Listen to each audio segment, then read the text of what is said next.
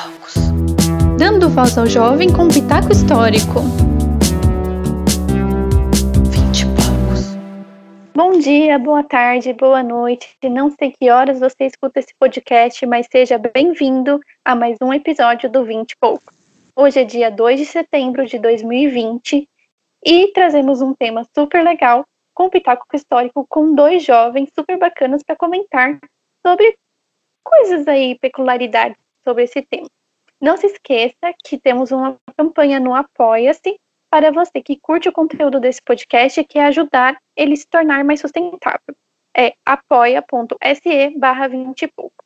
Sem mais delongas, vamos para a apresentação dos nossos convidados e do nosso tema. Olá, Diogo, tudo bom? Olá, Jana, tudo certo e você? Tudo bem. Diz aí, qual a sua importância para a história contemporânea? Eita, que pergunta, não? Que grande pergunta. Eu acho que a minha meu papel, é, enquanto, né, esses vinte e poucos que eu tô, é de mostrar, de berrar enquanto juventude e mostrar para que, que a gente veio. Então, é, meu papel no mundo contemporâneo até hoje é, é enfim, mostrar para que, que a juventude veio e responsável pelo futuro que a gente cria. Ai, que lindo! Muito a ver com esse podcast. E o que, você faz na sua vida? É, eu sou gestor ambiental, sou técnico em meio ambiente e gestor ambiental. É, atualmente eu trabalho com, na equipe de mudança do clima do ICLEI América do Sul, com um projeto de cooperação internacional, mas eu também faço parte do Engaja Mundo, é, que é justamente uma organização de jovens com seus 20 e poucos aí, é, dos 15 aos 20 e poucos, é, preocupados em olhar para o seu ambiente e né, ao seu, ao seu entorno e melhorar esse entorno, né, com desenvolvendo então a, a sua autoliderança e as lideranças jovens da sua comunidade. É um projeto do Brasil inteiro, né, um grupo do Brasil inteiro, Engaja Mundo, e eu tenho orgulho de fazer parte, né, tanto do, do núcleo do, do grupo geral brasileiro quanto do núcleo local de Piracicaba, onde eu estudei. Então, é, é isso, eu fico muito feliz. Obrigado por estar aqui. Ah, eu que agradeço por você ter aceito o convite. É, Ellen, diz aí pra gente qual a sua importância na história contemporânea? Gente, qual a importância? Eu acho que importância, eu acho que é uma palavra muito forte, mas eu também vou, vou dizer que o meu papel na história, então, é, eu acho né, que é tentar trabalhar de todas as formas que eu posso, principalmente na comunicação, que é onde eu atuo, para, não sei, tentar melhorar o mundo de alguma forma, que eu ainda não descobri qual é. Já tô quase saindo dos 20 e poucos, mas ainda tô tentando descobrir como eu posso melhorar o mundo, assim. Bom, mas é, aí eu acho que, que você falando, eu tô tentando descobrir como eu posso melhorar o mundo, eu acho que entra muito no tema de hoje, que é o veganismo. É, como diz Rita Van Hunt, em algum lugar dessa tela você já pode ver o tema, então não, não não é um spoiler. E, e aí, como que a gente pode melhorar o mundo a partir do veganismo? O que, que é, afinal, o veganismo, Ellen? Cara, eu acho que a gente não melhora o mundo sozinho, né? Então, sendo vegano ou não, sozinho a gente não consegue ir muito longe. Eu acho que o, o veganismo, enquanto um movimento que, além até da, da proteção animal, que possa dialogar com a sociedade, pensando as nossas formas de consumo, o quanto e o que a gente está consumindo, se a gente precisa consumir tanto assim. Eu acho que o veganismo também entra nessa, nessa discussão política, para além até da, da proteção animal. Muito bom. Di, quer acrescentar alguma coisa sobre isso? É, eu concordo bastante com a fala da Ellen, é quando ela traz que o veganismo é um movimento. E para mim, que não sou vegano, mas sou vegetariano com tendências veganas, né? Não é que eu não não, não defenda, pelo contrário, defendo muito. É, é um, para mim é mais do que apenas um movimento, é um estilo de vida. É, e quando eu fiquei pensando, a respeito, né, o que é veganismo? É, o, vegetarianismo, veganismo, o sufixo ismo às vezes dá a ideia de uma dieta, né? É um, uma, uma doença, assim, tipo, ah, você precisa fazer isso porque você está passando por uma fase. Quantidade de vezes que eu ouvi, ah, então você é vegano, mas você é vegetariano, mas quando você vai voltar a comer carne? Ou você é vegetariano, mas é, é, é por enquanto, né? Depois você, você volta, assim, porque eu falei, não, gente, não é assim. Não é um, uma dieta, é uma escolha de vida, é, é um estilo de vida. É você olhar para todas as suas escolhas, principalmente, né, vinculados aí uma grande parte com a, a sua alimentação e você olhar para ela toda com uma cara diferente. Então, para mim, o veganismo ele é um veganismo, vegetarianismo, eles são um estilo de vida. E há quanto tempo você parou de comer carne? E quais foram as suas motivações?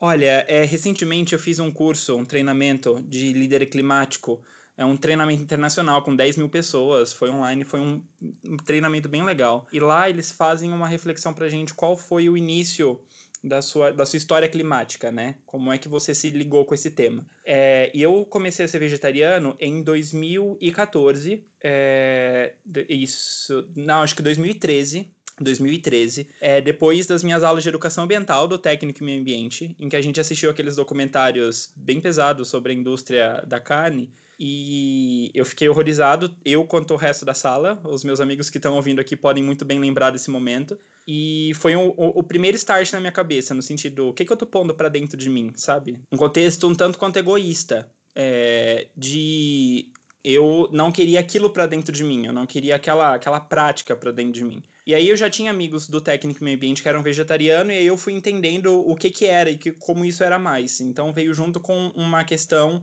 de de conscientização ambiental e, e, das escolhas que você faz para causar impacto. E foi justamente então por esse apoio dos amigos, né, a, a importância aí da rede, como a, a Ellen comentou, para me apoiar nesse processo. E começou lá em 2014, 2013, aliás. Enfim, eu fico. Desde então eu fui uma grande autodescoberta, mas foi um processo bem, bem construtivo para mim. E, e para você, como que foi? Você simplesmente parou, cortou toda a carne e seguiu sua vida? Ou teve um processo, você sentiu falta? Como, como que foi isso? Então, depois desse é, documentário que eu assisti, eu parei, assim, umas semanas não conseguindo comer carne. Eu falei, chega, não consigo. É, desde aí eu não comia mais, conseguia mais comer aquela carne visível, sabe? Aquele bife, aquela coisa que você quase via o bicho ali. E é sempre alguma coisa disfarçada no meio de uma outra comida e tal, porque, enfim, ainda tinha, né, o, o, o hábito.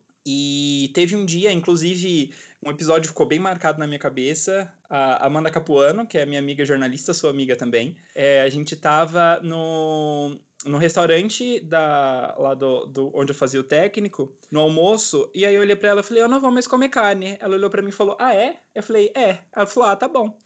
e desde então eu parei de comer. É, nessa época eu tinha parentes, é, família, né, dentro de casa bem próximos que eram vegetarianos, então foi um, um ajuda. Mas depois a pessoa deixou de ser vegetariano e eu segui firme e forte, inclusive é, espalhando essa palavra. É, e eu não, nunca senti falta, assim, não foi uma coisa que eu falei, eu preciso de carne. Uma vez eu fui comer para ver assim, por que, que eu tô fazendo isso, sabe? É por mim, é pelo mundo, é deu uma crise de identidade, aí eu comi uma vez que eu surgiu uma oportunidade. Foi só para deixar claro de que aquilo não fazia o mínimo sentido para mim. E reforçou essa teoria, e enfim, desde então, nunca mais enfim, eu fico bem feliz em carregar a bandeira de que, enfim, eu sou vegetariano por, porque eu quero, porque eu gosto, porque para mim é bom assim e para o planeta também. Ellen, quantos anos você não come carne e você em algum momento foi só vegetariana e depois virou vegana? Como que foi esse processo para você? Tá, então, eu vou praticamente repetir a história, na verdade, assim, a gente tem muitos, muitos pontos em comum, né? a gente tem muitos pontos em comum. Lá em 2012, na verdade, eu estava na faculdade, e aí eu lembro exatamente do dia, assim, do momento, porque não fez nenhum sentido, por isso que eu lembro. Eu saí da, da faculdade com um colega, a gente passou num, numa esfirraria e aí eu pedi uma esfirra de carne, normal, assim, super. E aí eu lembro que eu tava sentada, assim, eu olhei pra esfirra e falei, não faz sentido, eu não, eu não vou comer mais isso, não. Sabe? Foi uma coisa totalmente. Eu queria muito ter uma história é, politizada para contar agora, mas na verdade foi isso. A minha primeira, o primeiro momento, na verdade, foi eu olhei para esfirra e pensei, não, não, que horror. E aí eu mandei uma mensagem para minha mãe, assim, na época não tinha nem WhatsApp, era SMS mesmo. E aí eu mandei uma mensagem e falei, olha, eu virei vegetariana. Ela obviamente não acreditou. Ela, claro, não acreditou, mas e aí, ok, eu virei vegetariana, foi, foi acontecendo, eu não consegui mais comer carne, eu não entendi direito o motivo. É, eu, eu sempre gostei de animais e tudo, mas não, não foi o, o que me motivou, assim, a parar de comer carne.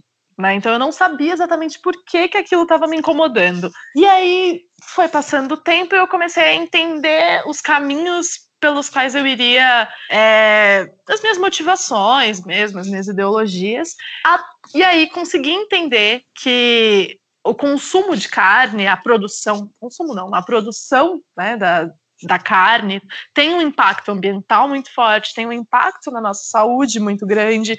Então, tudo isso foi, foi ficando uh, dentro de mim de uma forma que eu fui criando uma, uma razão para ter parado de comer carne, que num primeiro momento eu não tinha essa razão. E aí fui vivendo assim, passou acho que uns dois anos, e aí eu assisti aquele documentário Cowspiracy, também, assim como você também foi assistindo um documentário que deu um clique. Uhum. E aí, ali, nesse momento, sim, assistindo esse documentário que ele fala, ele vai, ele aborda a indústria como um todo não tem imagens fortes, nada disso. Ele, ele vai por um caminho de.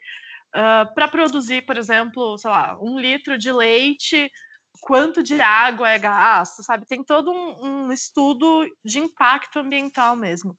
E ali eu falei, bom, acho que agora eu entendi um motivo para parar completamente ou parar o máximo possível, né? Eu não posso nem para ser sincera, não posso nem me intitular como vegana ali, arrisca, porque eu pessoalmente ainda tenho coisas que não consigo substituir. Às vezes, por exemplo, agora eu já consigo substituir shampoo, por exemplo, mas fiquei até um tempo atrás, eu não tinha ainda conseguido encontrar um shampoo barato que eu pudesse pagar e que fosse né, sem, sem teste em animal, sem nada. Então, eu faço o o melhor que eu posso, mas eu ainda consumo alguns produtos não alimentares, nenhum produto alimentício, mas produto para cabelo, produto para, enfim, higiene, eu ainda consumo. Mas foi através desse documentário que eu comecei a entender mais a fundo uma coisa que eu já entendi um pouquinho de forma rasa, e aí eu entendi que eu poderia fazer, dar um passo além, que era o passo de me tornar, de abrir mão de consumir derivado animal. Massa, eu vou deixar público assim aqui o meu agradecimento aos dois, porque quando bateu o desespero eu falei, eu quero, não quero mais consumir carne, foi pro Diogo que eu recorri e que era a única pessoa vegetariana que eu conhecia na face da Terra. E durante a faculdade eu conheci a Ellen, e eu acredito que a Ellen foi a primeira pessoa vegana ou vegetariana estrita, assim, que eu que eu conheci e foi muito, muito legal, porque eu e a Ellen, a gente conseguiu fazer até o carinha da tapioca na frente da faculdade colocar uma tapioca dela pra gente também. É verdade. Muito bom. É muito bom. Foi. E fez sucesso, né, Ellen? Ele vendia bastante a tapioca de berinjela. Sim, Ô, louco, eu quero. Começou, depois que ele começou a vender tapioca de berinjela, teve dias que a gente foi atrás e não tinha mais, porque ele já tinha vendido. Verdade, absurdo isso. E, e aí, é, eu, quando eu estava na faculdade, já fazia uns anos que eu não, não consumia carne, e ela me abriu os olhos para várias coisas. Eu não sou vegana, nem vegetariana estrita, eu apenas não como carne. Eu parei de comer carne em, no final de 2014, eu acho. E, e para mim foi um processo meio que natural, assim, porque, enfim, ninguém perguntou, mas vou falar de mim aqui. Né? É, eu. Jana, como você parou de comer carne? pergunta. Então, gente, eu nunca consumi peixe porque eu tenho intolerância. Então, era eu comer peixe, podia ser, tipo, sei lá, uma pizza de atum. Eu tinha muita diarreia, eu, eu passava mal, eu vomitava, e eu sou uma pessoa muito ruim de vomitar mesmo, então as lembranças que eu tenho da minha infância de eu ter vomitado foi por causa de comer peixe. E eu passava muito, muito mal, então, tipo, eu falei, tá, beleza, não posso mais comer peixe. E aí nunca mais comi, cresci sem comer peixe. E para mim era ruim o gosto da carne vermelha. Eu nunca curti muito, nunca achei uma coisa muito apetitosa e não me caía muito bem. Então só me restou o frango. Então eu comia muito frango, muito frango. E eu tenho um probleminha que é a endometriose. E quando eu consumia carne vermelha ou frango, é, eu ficava muito pior em relação às dores, né? A endometriose é uma doença crônica e eu tinha dores todos os dias. Mas eu comia carne, as dores pioravam. E eu nunca fui uma, aqui em casa, a gente nunca foi aquela, aquele tipo de pessoa que precisa ter carne para comer. Até porque a gente passou por algumas dificuldades financeiras aí na vida, né? E assim, tem arroz, feijão e batata para comer, é isso que a gente vai comer, e tá tudo bem. Então, para mim, a, a carne nunca foi a mistura, sabe? Então, eu tinha isso bem no meu, no meu consciente. Mas o que pegava para mim era o fast food, assim. Nossa, eu adorava o hambúrguer do fast food, o nugget do fast food. E aí minha mãe falava, para você ter qualidade de vida, você vai ter que parar de comer carne para você parar de sentir dor. E alguns anos eu fiquei muito resistente a isso e eu falei, não, eu não quero parar de comer carne, porque tipo é o momento que eu saio, sabe? É aquele momento social, de tipo, tô com meu namorado, tô com meus amigos, e tipo, eu vou comer o quê, né? E aí, beleza. Aí veio assim, um certo dia, eu falei, eu vou parar de comer. Eu só comia frango na época, eu já tinha parado de comer carne vermelha. E eu tava lendo algumas coisas sobre o vegetarianismo, assim. Eu nunca, não, não tenho a história de vocês com documentário, eu nunca quis assistir esses tipos de, de documentários por causa das imagens. Alguns não tem, né, e depois eu vou, eu vou falar alguns documentários aqui. Mas na época, assim, muito se tinha a imagem de os documentários ah, você tem que ver um documentário de tá matando o bicho para você parar de comer carne. Então eu simplesmente não assistia.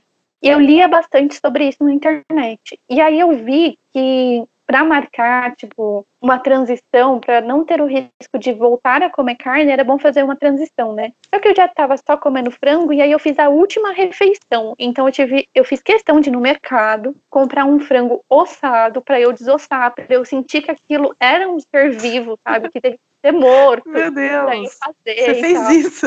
Eu fiz, eu fiz. E foi muito importante, porque eu não me lembro de ter cozinhado na minha vida carne ou frango, sabe? Eu sempre cozinhei para eu comer, mas eu nunca cozinhei carne ou frango, sempre foi minha mãe ou minha avó. E aí eu fazendo esse prato, eu falei, caramba, meu, que loucura, tipo, eu tô desossando, sabe? Tipo, o fato de você desossar alguma coisa já é estranho, sabe? E aí eu nunca mais comi Sim. nada, assim. E, e foi bacana, eu tô bem, eu a proteína tá bem, viu, tio, tia, que fica perguntando, mas e a proteína? Tá tudo bem? Não tem problema de saúde. Nunca tive anemia na minha vida. É, não é porque eu sou magrinha que, que é falta de carne, tá? É, é isso. E, galera, o, o, veganismo, o vegetarianismo é algo novo. A gente tá, tá ouvindo falar disso mais nos últimos anos, mas é, é essa galerinha aí de vinte e poucos que inventou o vegetarianismo e o veganismo, Vou, vou tomar a, a frente aqui nessa, nessa fala. É, durante a graduação, eu tive a honra de estudar com os professores a temática de antropologia da alimentação. E além da gente estudar né, sobre identidade alimentar, e muito no caso da identidade alimentar brasileira, é engraçado agora, pensando a respeito, nunca quando a gente estava conversando sobre qual a identidade alimentar brasileira, a gente trazia a carne como figura. A gente não falava, ah, o alimento brasileiro é o boi, ou o alimento brasileiro é o peixe. Não. Era sempre algum vegetal que estava na roda. Mas muito se discutiu sobre a importância da carne é, para a evolução, né? Mas, enfim, chegando lá na ponta, na conclusão de que, assim, hoje a gente não precisa mais. É, e se a gente precisou, foi lá muito tempo atrás, né? Aliás, não que precisou, mas que foi importante para constituir a forma em que a gente se encontra hoje, né? E foi lá muito tempo atrás, é, na, na, na, formação da, da, nossa estrutura enquanto Homo sapiens, é, e ela, enfim, tem todo o seu papel cultural e tal, mas é, da mesma forma, sei lá, homossexualidade é uma coisa é, nova que foi inventada agora, da década de 60 para cá? É, ou, sabe, é, é, uma, é uma escolha da natureza humana, né? É um, um estilo de vida, é uma forma de se, de se olhar para o seu ambiente. Então, é, não, é naturalmente não é uma coisa nova. Embora tenha crescido muito, né, no nosso contexto recente, assim. Ellen, quer falar alguma coisa sobre isso? É algo novo? É algo que sempre existiu?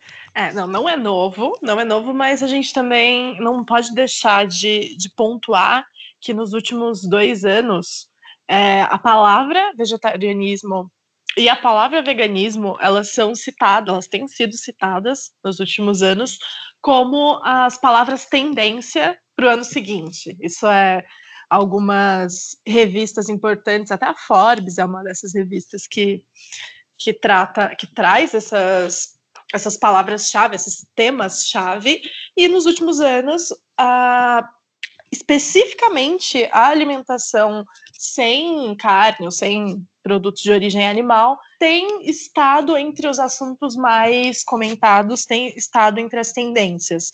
Então, de fato, não, nem de longe começou agora, mas sim, nos últimos anos tem tido um boom muito grande, o que tem seu lado positivo, óbvio, mas também exige cuidado, exige atenção, é, exige a gente entender que não é necessariamente porque está escrito no rótulo que é vegano que é saudável, porque não é necessariamente assim né? Um legume é saudável, ok, mas um hambúrguer ultraprocessado, feito de como diz, como vai dizer na embalagem provavelmente, né? Feito à base de planta, mas assim, ultraprocessado, não é saudável. Então a gente tem que ter um cuidado é, aproveitando esse momento em que essa, essa pauta está em alta. É, a gente tem que ter um cuidado para falar, para também as pessoas entenderem que não é não é uma moda, né? não dá para ser uma moda, principalmente porque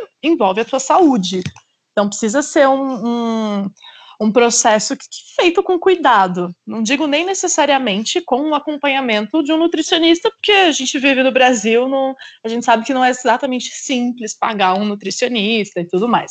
Mas com o mínimo de cuidado é preciso fazer essa essa transição para não ficar doente, para, enfim, por N razões. Então, não é um termo novo, mas é um termo que ganhou muita força nos últimos anos. Assim, principalmente na, na mídia, ganhou muita força. Vinte poucos. Eu quero trazer uns dadozinhos que eu retirei de um trabalho de mestrado que foi escrita por Mar Marícia Magalhães e José Carlos de Oliveira. E o tema do, do trabalho é veganismo aspectos históricos. Então, logo no comecinho, eles já trazem algumas coisas e eu vou parafrasear eles aqui. Que eles dizem que, segundo Engels, o consumo de carne foi necessário para desenvolver o cérebro humano, além de toda uma sociedade sedentária. E aí, como uma sociedade sedentária, a gente entende como os homenzinhos eram nômades e aí, com a domesticação dos animais, eles conseguem alimento, vestuário e o desenvolvimento da agricultura. Como o desenvolvimento da agricultura, né? Eles colocavam os animaizinhos para trabalhar na terra para eles, tá?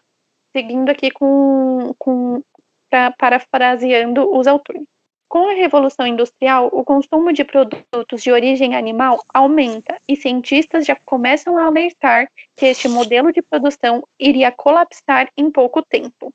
Já no século XVIII, ocorreu um movimento vegetariano, promovido por médicos, cientistas e religiosos, baseando-se nas leituras de Pitágoras, Plutarco e outros filósofos. No século XX, temos a fundação da Sociedade Vegetariana, em 1944. No Brasil, a primeira tentativa de fundar a Sociedade Vegetariana foi em 1921. Em 2003, ocorreu a fundação da Sociedade Brasileira Vegetariana, a SVB, que é, que é reconhecida como uma das ONGs mais eficazes do mundo. Seu objetivo é a promoção do vegetarianismo estrito em vários âmbitos. 14% da população no Brasil se declara vegetariana. E não há pesquisa sobre o veganismo. Fecha aspas para os autores. Então a gente consegue ver que, claro, não é algo novo, já é algo que tem indícios de movimentos vegetarianos desde o século XVIII. Então, claramente, a gente não precisa de carne para se alimentar, para ser uma pessoa saudável, para viver pro resto da vida aí com 80 anos. A gente não vai morrer aos 40 por não consumir carne. E isso já está bem posto, né? Não, com certeza. Eu acho que isso é. Não, não, vou dizer que é uma discussão superada, porque né, a gente ainda tem muito que, que discutir a esse respeito, mas eu acho que já, pela quantidade de estudos e, e pesquisas que, que tem, a gente já, já entende que é possível viver muito bem, com uma saúde muito boa, sem consumir derivados animal, e já existem muitas pesquisas que vão indicando um caminho de que quanto menos se consome esses alimentos, melhores condições de saúde você, você tem. Né? Então, hoje a gente tem uma, uma discussão que é cultural, mas também envolve a saúde da, das pessoas, né? E é muito, muito amplo, na verdade, quando a gente fala de saúde, porque uma coisa é saúde estrita, outra coisa é saúde ambiental, né? Que tem tudo a ver com, com um tema, né, de, de, de alimentação, assim, então é, é muito mais do, do que o impacto daquilo dentro de você. É o impacto que toda uma cadeia tem que também vai afetar a sua saúde. Vai, vai afetar o ar que você respira, vai afetar a água que você bebe, vai afetar é, a, a, roupa que você veste, o que você passa no cabelo. Então, é, quando a gente fala de saúde, né, nessa parte, a gente tem, tem que levar em consideração também que é uma coisa mais ampla. E óbvio que quando você encara, né, uma né, o não consumo de carne para a saúde, isso daí também entra pesadamente na conta, né? De uma forma invisível muitas vezes, mas entra de uma forma bem pesada na conta. Falou lindamente, porque é muito isso. É, e antes da gente falar dos impactos ambientais, é, eu queria que vocês explicassem qual é a diferença do vegetarianismo para o veganismo. Que a gente falou, eu, eu e o Di somos vegetarianos, a Ellen não considera vegana, mas é uma vegetariana estrita ali, na, na vegana na sua condição alimentar. Qual que é a diferença disso tudo? Porque são muitos termos, as pessoas ficam tá. um pouco é, São muitos termos, é verdade. São, aliás, eu acho que tem mais termos até do que o necessário. Mas vamos lá. É, vamos começar pelos flexitarianos. Existe toda uma camada de gente que talvez não se considere flexitariano, mas que, que no dia a dia haja dessa forma, que é uma diminuição assim drástica no consumo de, de carne, principalmente de carnes vermelhas, brancas. É, então, é, eles não, não são vegetarianos porque eles não deixam de consumir, assim, do tipo, paramos, mas eles diminuem drasticamente o consumo. Então, sei lá, consomem uma vez por semana, duas vezes por semana, algo, algo assim. Um consumo bem menor de carne e, em alguns casos, também de outros derivados animais. Então, esses são os flexitarianos. Aí, dentro do, do vegetarianismo, a gente tem o ovolacto vegetariano, né, que é alguém que não consome carne, mas ainda consome leite, é, ovo e outros derivados. Tem os lacto-vegetarianos, que já não consomem ovo, mas consomem leite ainda. É, e tem o vegetariano estrito, que esse é o que não consome carne, nem leite, nem ovo, nem nenhum derivado. É, veganismo, a gente não vai colocar como um, uma, um estilo de alimentação. Né? Então, a alimentação de um vegano é a alimentação vegetariana estrita. Porque o veganismo ele não é uma, uma dieta, né? Não é uma, uma, uma coisa específica da alimentação. Então, acho que ah, dá para entender a diferença assim. O vegetariano estrito é o que a gente costuma chamar popularmente de vegano isso falando de alimentação, tá? Especificamente. É, e o que a gente chama popularmente de vegetariano, geralmente é o ovo-lacto vegetariano, que não consome carne, mas consome ainda leite, ovo e outros derivados. Eu gostaria só de acrescentar, acho que a Ellen resumiu mais do que muito bem, é, passando por todas as variações do nome. É, eu só de acrescentar que a tendência, né, para alguém que é vegano, é, é encarar isso também, essencialmente, como um movimento que as outras classificações não necessariamente têm. Então, às vezes a pessoa ela é vegetariana, por exemplo, por uma questão de saúde, por ordem médica. É, então, ela parou de comer é, carne, ou parou de comer carne, leite e ovo, é uma questão alérgica, ou, ai, porque tá na moda, porque vende a minha imagem. É. Se eu parar de comer. Isso, exatamente. Se eu parar de comer carne, então vai fazer melhor aqui, vai fazer bem para minha, pra minha, minha rede social, então eu vou parar de comer carne, mas não ser vegana de tudo. Vegano, vegano de tudo. Então, é, o veganismo por si só, quem carrega o veganismo, carrega junto um movimento bem forte, é, com várias outras outras bandeiras que vêm junto, né? Mas acho que a gente vai conversar disso no decorrer aqui do, do nosso podcast. Perfeito. É, eu sou uma ovo-lacto vegetariana ainda. É, eu acho que, sei lá, eu, eu acredito que seja natural, não sei, uma, uma tendência a diminuir também os derivados de animais como ovo e leite. Eu não consigo mais tomar leite, por exemplo. Eu passo e não é, tipo, não foi uma coisa consciente. Eu comecei a passar muito mal. E, e a indústria também, né, é uma loucura. Então, eu acredito que a qualidade do leite tenha tenha ficado muito ruim, porque eu não sou a única pessoa que, tipo, em dois, de dois anos para cá começou a passar mal com leite. É, ovo eu tento comer o mínimo possível durante a semana também. E tem alguns, alguns alimentos que, por exemplo, eu sei que tem é, algo animal ali, e aí eu tirei por vontade própria, que, por exemplo, miojo, eu fui ler no rótulo e tinha, o, tinha peixe em todos os miojos, inclusive no de tomate, sabe? E aí eu falei, meu Deus, que loucura, e não como mais miojo. Gelatina, não consigo comer gelatina, porque tem tutano de boi. É, aquelas balinhas de goma, então, tipo, eu não eu consumo leite e ovos, mas alguns alimentos eu tirei do, do, do, meu cardápio, assim. E eu acho que esse negócio de dieta também que vocês falaram, nossa, essa palavra me irrita profundamente. Por exemplo, essas dietas low carb e tal. Não, tipo assim, a pessoa sabe que é melhor para ela, né? Mas, gente, as, as pessoas querem tirar o arroz e feijão do prato, sabe? Eu acho uma loucura muito grande. E aí vem criticar que a gente não come carne, sabe? E, eu fico, cara, você não come arroz e feijão. Você quer comer, tipo, é, alface e bife.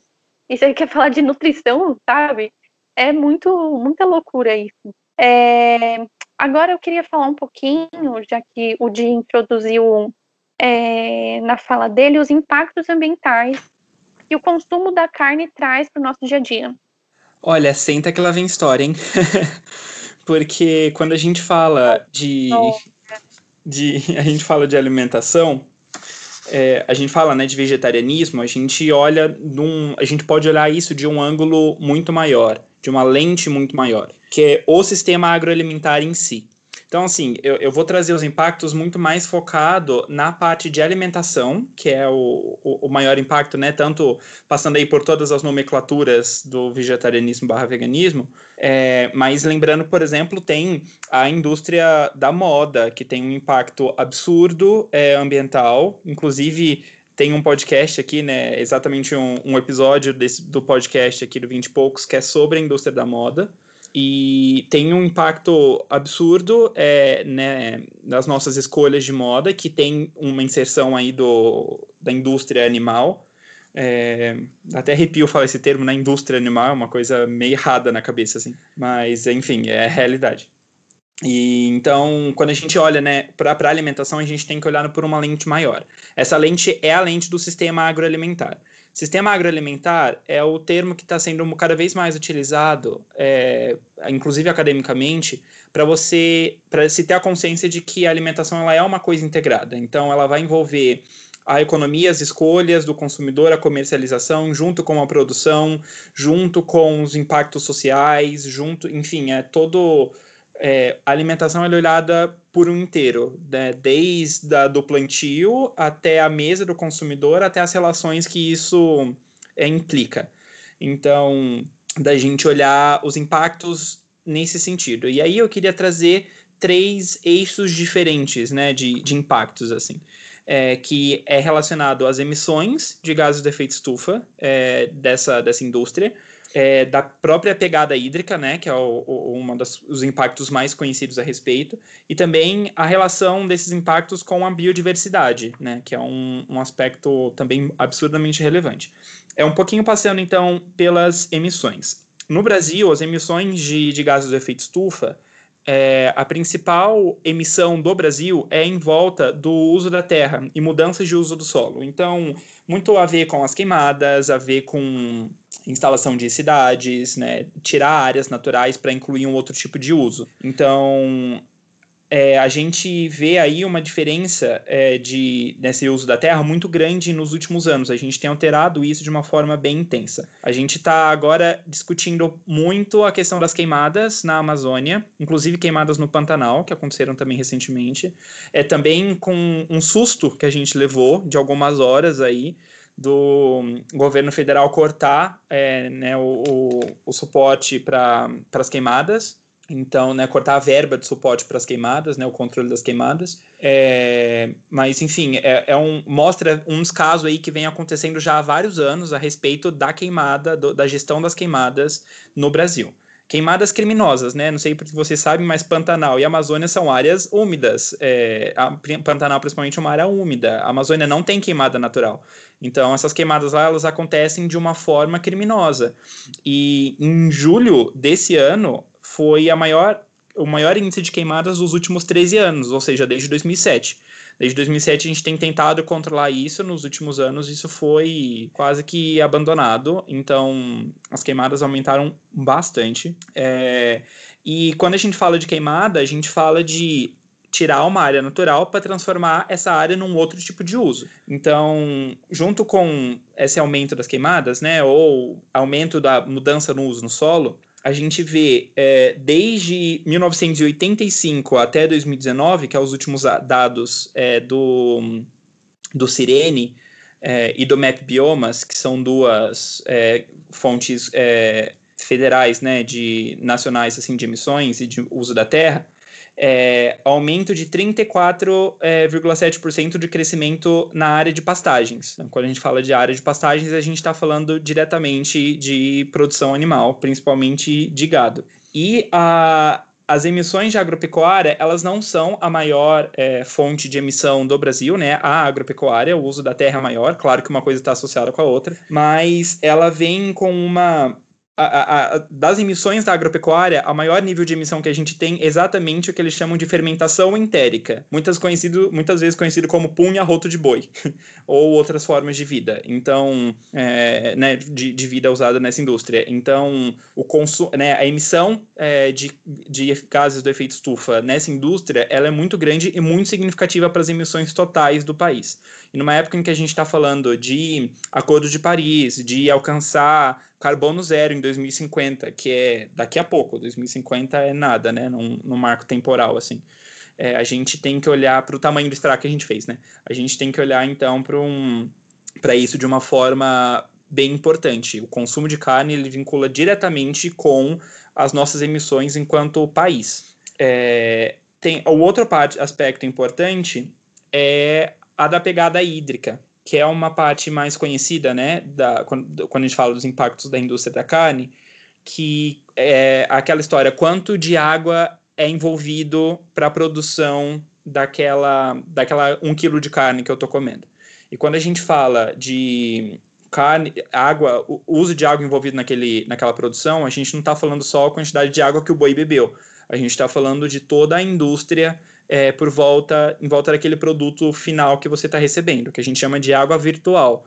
Então, enfim, que vem desde o transporte, é, a, a, própria produção dos grãos que alimentou a, aquela forma de vida, enfim. É, e aí eu gostaria de trazer alguns números, é, inclusive daqueles que a gente já falou aqui é, a carne de boi, um quilo de carne de boi, corresponde a 15.500 litros de água. Ou seja, é, pensar que você está bebendo 15.500 litros de água consumindo um quilo de carne. Então, pensa um churrasco é, clássico, como que isso fica em termos de, de pegada né, hídrica envolvendo isso. E claro, aí vem várias outras variantes né, disso. O próprio couro tem uma pegada maior do que isso pelo beneficiamento, que é de 16.600 litros, é, carne de carneiro 6.100, queijo 5.000 litros de água para cada litro de queijo, é, o leite é mil litros de água na produção, o leite em pó é 4.600. Então a gente vê que esse beneficiamento também aumenta muito a pegada de água. Enfim, alguns números só para a gente entender um pouco melhor. Quem quiser saber mais a respeito de pegada hídrica, recomendo a, a ferramenta, né, a plataforma Water Footprint Network, que tem bastante informação a respeito dessa, dessa pegada hídrica, nessa forma de calcular o impacto. E o outro aspecto bem importante é o da biodiversidade. Então, quando a gente fala de alimentação, a gente está falando de biodiversidade. A gente está falando de diversidade vegetal, de diversidade de, de, de formas de, de vida. Então, isso está tá muito vinculado com segurança alimentar vinculado com segurança alimentar, não só na diversidade de espécies que a gente consome ou que estão disponíveis para consumir, mas no, no, benefício que esses serviços da biodiversidade, os serviços ecossistêmicos, têm para o sistema alimentar. Então, é, você perder a biodiversidade, você implica diretamente em perda de produção agrícola, até a própria produção convencional, a própria monocultura. É, tem uma, aquelas imagens bem famosas, né? Um prato, uma mesa de café da manhã com abelhas e sem abelhas, né? E aí a gente vê, por exemplo, como os nossos hábitos de escolha alimentar eles estão vinculados diretamente com a preservação da biodiversidade. A Amazônia aqui, por exemplo, voltando mais uma vez, né? Entender é, como que aquele ambiente em equilíbrio implica em eu consumir, conseguir consumir é, por mais tempo alimentos de uma forma mais diversa. É, além, por exemplo, claro, das invasões biológicas que a gente vê, então, um sistema monocultural é, que são todas é, espécies parentes, né? Você usa a mesma variedade de soja, por exemplo. Se aparece uma variedade de praga é, suscetível àquele, àquele código genético, para aquilo se espalhar naquela, naquela plantação é de uma forma muito mais fácil, muito mais é, desastrosa, assim, né? Pelo tamanho, né? Pela proporção da coisa. E justamente porque a gente tem replicado a, né, a mesma forma de vida numa larga área, uma coisa que é completamente anti, antinatural. Quando a gente pensa né, num sistema em equilíbrio, num sistema da forma que a natureza fez, né, que é diverso por natureza, que é integrado por natureza. Então, tem mais essa questão. É, além é, de daquela questão clássica do quantos alimentos a gente efetivamente consome é, e, quantos alimentos existem disponíveis para serem consumidos. Né? Então, é, quando a gente fala de quais alimentos a gente mais consome no Brasil, né, por exemplo, é, o maior alimento consumido no Brasil hoje é arroz. O segundo, você pode ter completado nossa cabeça que era feijão, mas não, vem o café. Primeiro arroz, depois o café, depois o feijão, depois vem o pão de sal, que é aí lido então como trigo, né? Que é para produzir pão de sal, você vai basicamente sal e trigo. É, e em quinto lugar vem a carne bovina. É, enfim, essa essa base dessa dieta, ela não vai muito além disso. Isso daí a gente está falando de da maior parte da alimentação de uma população, uma população então que se alimenta baseado em arroz, feijão e carne comer pão de manhã e beber no café, sabe? É basicamente isso uma, é a, a, lógica da população brasileira em se alimentar.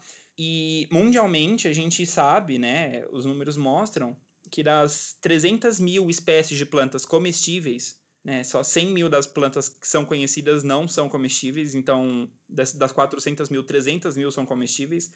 A nossa dieta é baseada em 200 espécies. Ou seja, 0,06% das plantas comestíveis é o que a gente efetivamente consome. Muito baseado, então, em grãos, é, e a maior parte da proteína vegetal que a gente come vem do milho, do arroz e do trigo. A gente se baseia em 3, 4, 5, vai que seja, é, grãos principalmente, para a nossa base da alimentação mundialmente, sendo que existe uma diversidade absurda de plantas, inclusive diversidade que pode não só apoiar a manutenção da biodiversidade no contexto natural, como a nossa própria saúde. Né? Uma diversidade de nutrientes, de vitaminas, de fontes de proteína, é, que não se resumem a enfim, cinco, seis é, produtos que o agronegócio abraçou é, como vou comprar essa causa e vou desenvolver isso daqui porque, enfim, alimenta melhor, alimenta mais, sendo que a gente já está numa uma fase que a gente observa que é preciso equilíbrio, é preciso diversidade para manter é, o planeta resiliente, o planeta observa, é, lidando melhor com todas as crises que ele está passando. Então, a gente tem que que observar isso é, de uma forma mais integrada. E aqui eu deixo, é, por último, nessa, nessa parte aqui, uma frase, né, um, um dado muito conhecido, mas que eu gosto sempre de exaltar, de que 70% do que a gente come vem da agricultura familiar.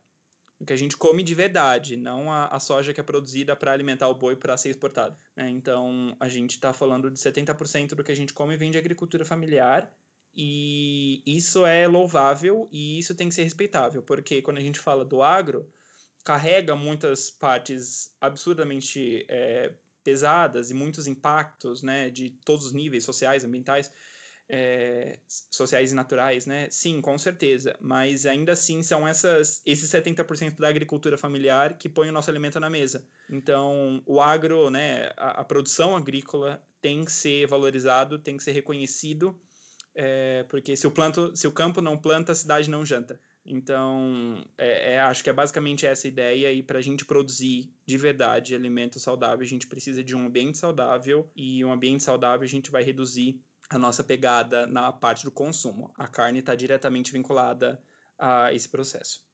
Ellen quer falar alguma coisa sobre isso depois dessa porrada no estômago? É, então, não, foi uma, uma porrada assim, necessária, bem dada, mas uma porrada. É, só, não, só acrescentar umas, uns dados aqui. É, ele, você, você comentou que para produzir um quilo de carne é, usa-se 15 mil, mais de 15 mil litros de água, né? 15.500 litros de água. Só o ano passado, 2019, no Brasil, foram produzidas 7,4 mil toneladas de carne bovina. Né? Foi, essa foi a produção de carne bovina o ano passado no Brasil. Se a gente levar em conta que para um quilo são mais de 15 mil litros de água, é, a gente está falando de muita água gasta para uma quantidade de carne que, apesar de parecer enorme, para o consumo mundial não é tão grande assim. É, hoje, um terço da Terra livre de gelo né, no, no mundo inteiro, no planeta, um terço dessa terra é usada para criação de gado ou para alimentar gado. É, a gente tem muita terra sendo usada para essa produção de gado e, ao mesmo tempo, a gente tem mais de 800 milhões de pessoas passando fome, de acordo com a ONU, é, ainda no mundo, né? Então, além de, de pensar na, na, questão ambiental, também nos vem o ponto de quem a gente está alimentando com toda essa produção de carne, né? Com toda o, o planeta está sofrendo pela produção, pelo aumento excessivo do consumo também, e ao mesmo tempo quem está sendo alimentado, né? Por, porque a gente ainda tem mais de 800 milhões de pessoas passando fome enquanto 79% da soja produzida no mundo é para alimentar gado. 79% da soja produzida no mundo é para alimentar gado. E a gente tem muita gente ainda passando fome. Então, além da questão ambiental,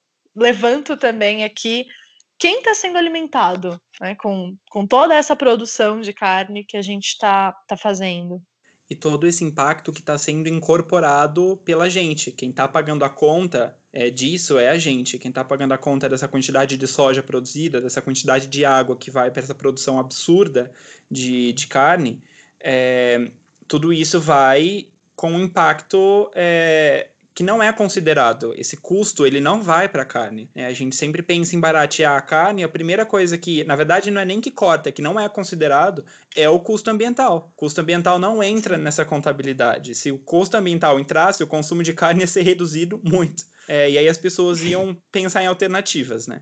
Mas aí que tá, se a gente começasse a enxergar o sistema da forma completa que ele é e incluir o custo ambiental nesses produtos e começasse a mexer no bolso, né? Talvez isso tivesse um, uma visão um pouco maior de, do quanto que a gente está pagando por, por essa produção tão grande de carne.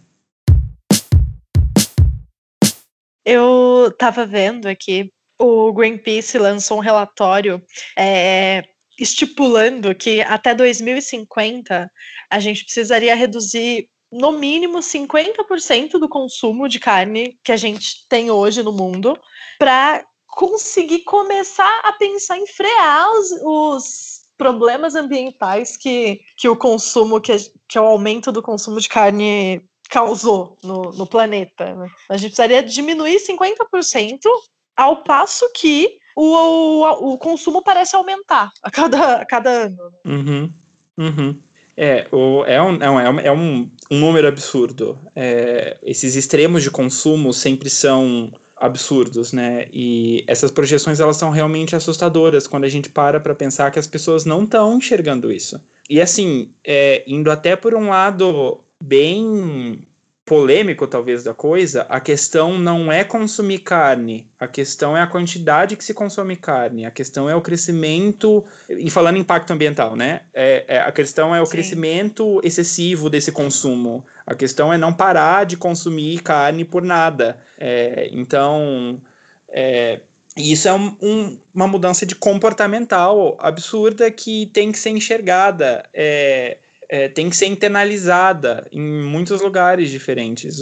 É, e eu vim de uma escola agrícola né, na, na universidade, é, a USP de Piracicaba, que tem um curso de agronomia. E uma vez, eu contando um caos aqui, uma vez é, tentaram fazer uma segunda sem carne é, no, no restaurante universitário. E só que, enfim, fizeram né, talvez aí o erro de publicizar isso. Então falar, vamos fazer uma segunda sem carne? Então vamos mostrar, olha gente que legal, a gente vai fazer uma segunda sem carne, olha os impactos do consumo da carne, etc. Só quando a gente está falando de uma, de uma escola agrícola muito tradicional, é, isso virou assim, a comoção na escola. É, o que a gente tinha de pessoas é, falando, ai, mas co como eu vou me alimentar? Eu não consigo levar um dia de trabalho se eu não tiver um bife no meu prato ou uma carne moída que seja.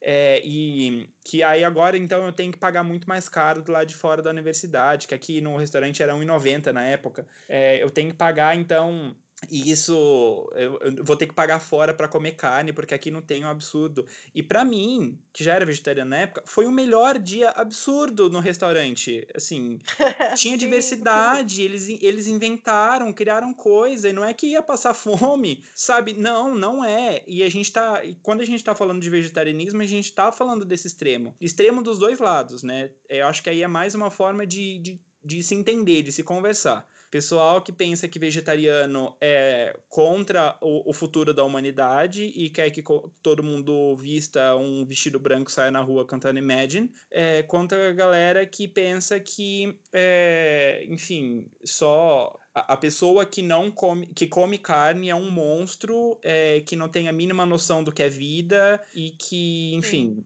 É, então a gente tem que lidar com essa comunicação aí. Acho que esse é um aspecto importante da gente entender. O ambiental ele vem como um apoio para a gente conscientizar as pessoas de, olha, isso daqui tem que ser observado é, e vamos, que tal ir por esse caminho? Ah, sim. Eu, e é uma questão cultural também, né? A ideia de achar que é, a gente não pode ficar sem consumir carne. Ok, é parte do nosso do nosso da nossa cultura alimentar, né? A cultura alimentar brasileira, como você estava falando ali. O arroz, feijão e a carne é um é, é o que a gente come culturalmente há muito tempo, mas a gente também precisa pensar que essa, essa, esse ódio à carne, né, essa, essa, essa coisa de, de, colocar a carne nesse patamar, de a mistura que é muito importante, a gente precisa ter, a gente acaba conseguindo é, atrapalhar muitas vezes a alimentação das pessoas, no sentido de que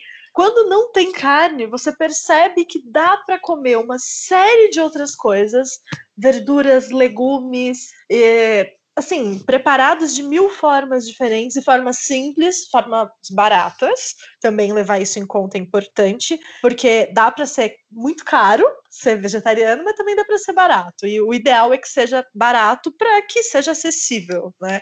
Não dá para para a gente também pensar no, no, vegetarianismo, no veganismo de um modo elitista. É, é isso, assim, foi no, no, sentido de que a gente tem que, tem que falar também que existem opções, né? Existem alternativas para a carne e a carne não precisa ser necessariamente a coisa mais gostosa do prato ali. A única coisa que realmente, sabe, que você come o resto e deixa a carne por último, porque é a coisa mais gostosa e a gente come por último o, o pedaço mais gostoso, sabe? É, também mudar a consciência do, do comer verdura, é mudar a forma com que as pessoas encaram isso também é importante, né? Essa, essa conscientização cultural mesmo. A relação Já com o prato. entrou nesse, nesse contexto, Ellen, é, eu queria que vocês falassem como que o veganismo e o vegetarianismo virou um movimento tão elitista aí nas internets, sendo que a base da alimentação, como o Di falou, é o arroz e o feijão, por mais que a carne esteja em quinto lugar aí do consumo, né?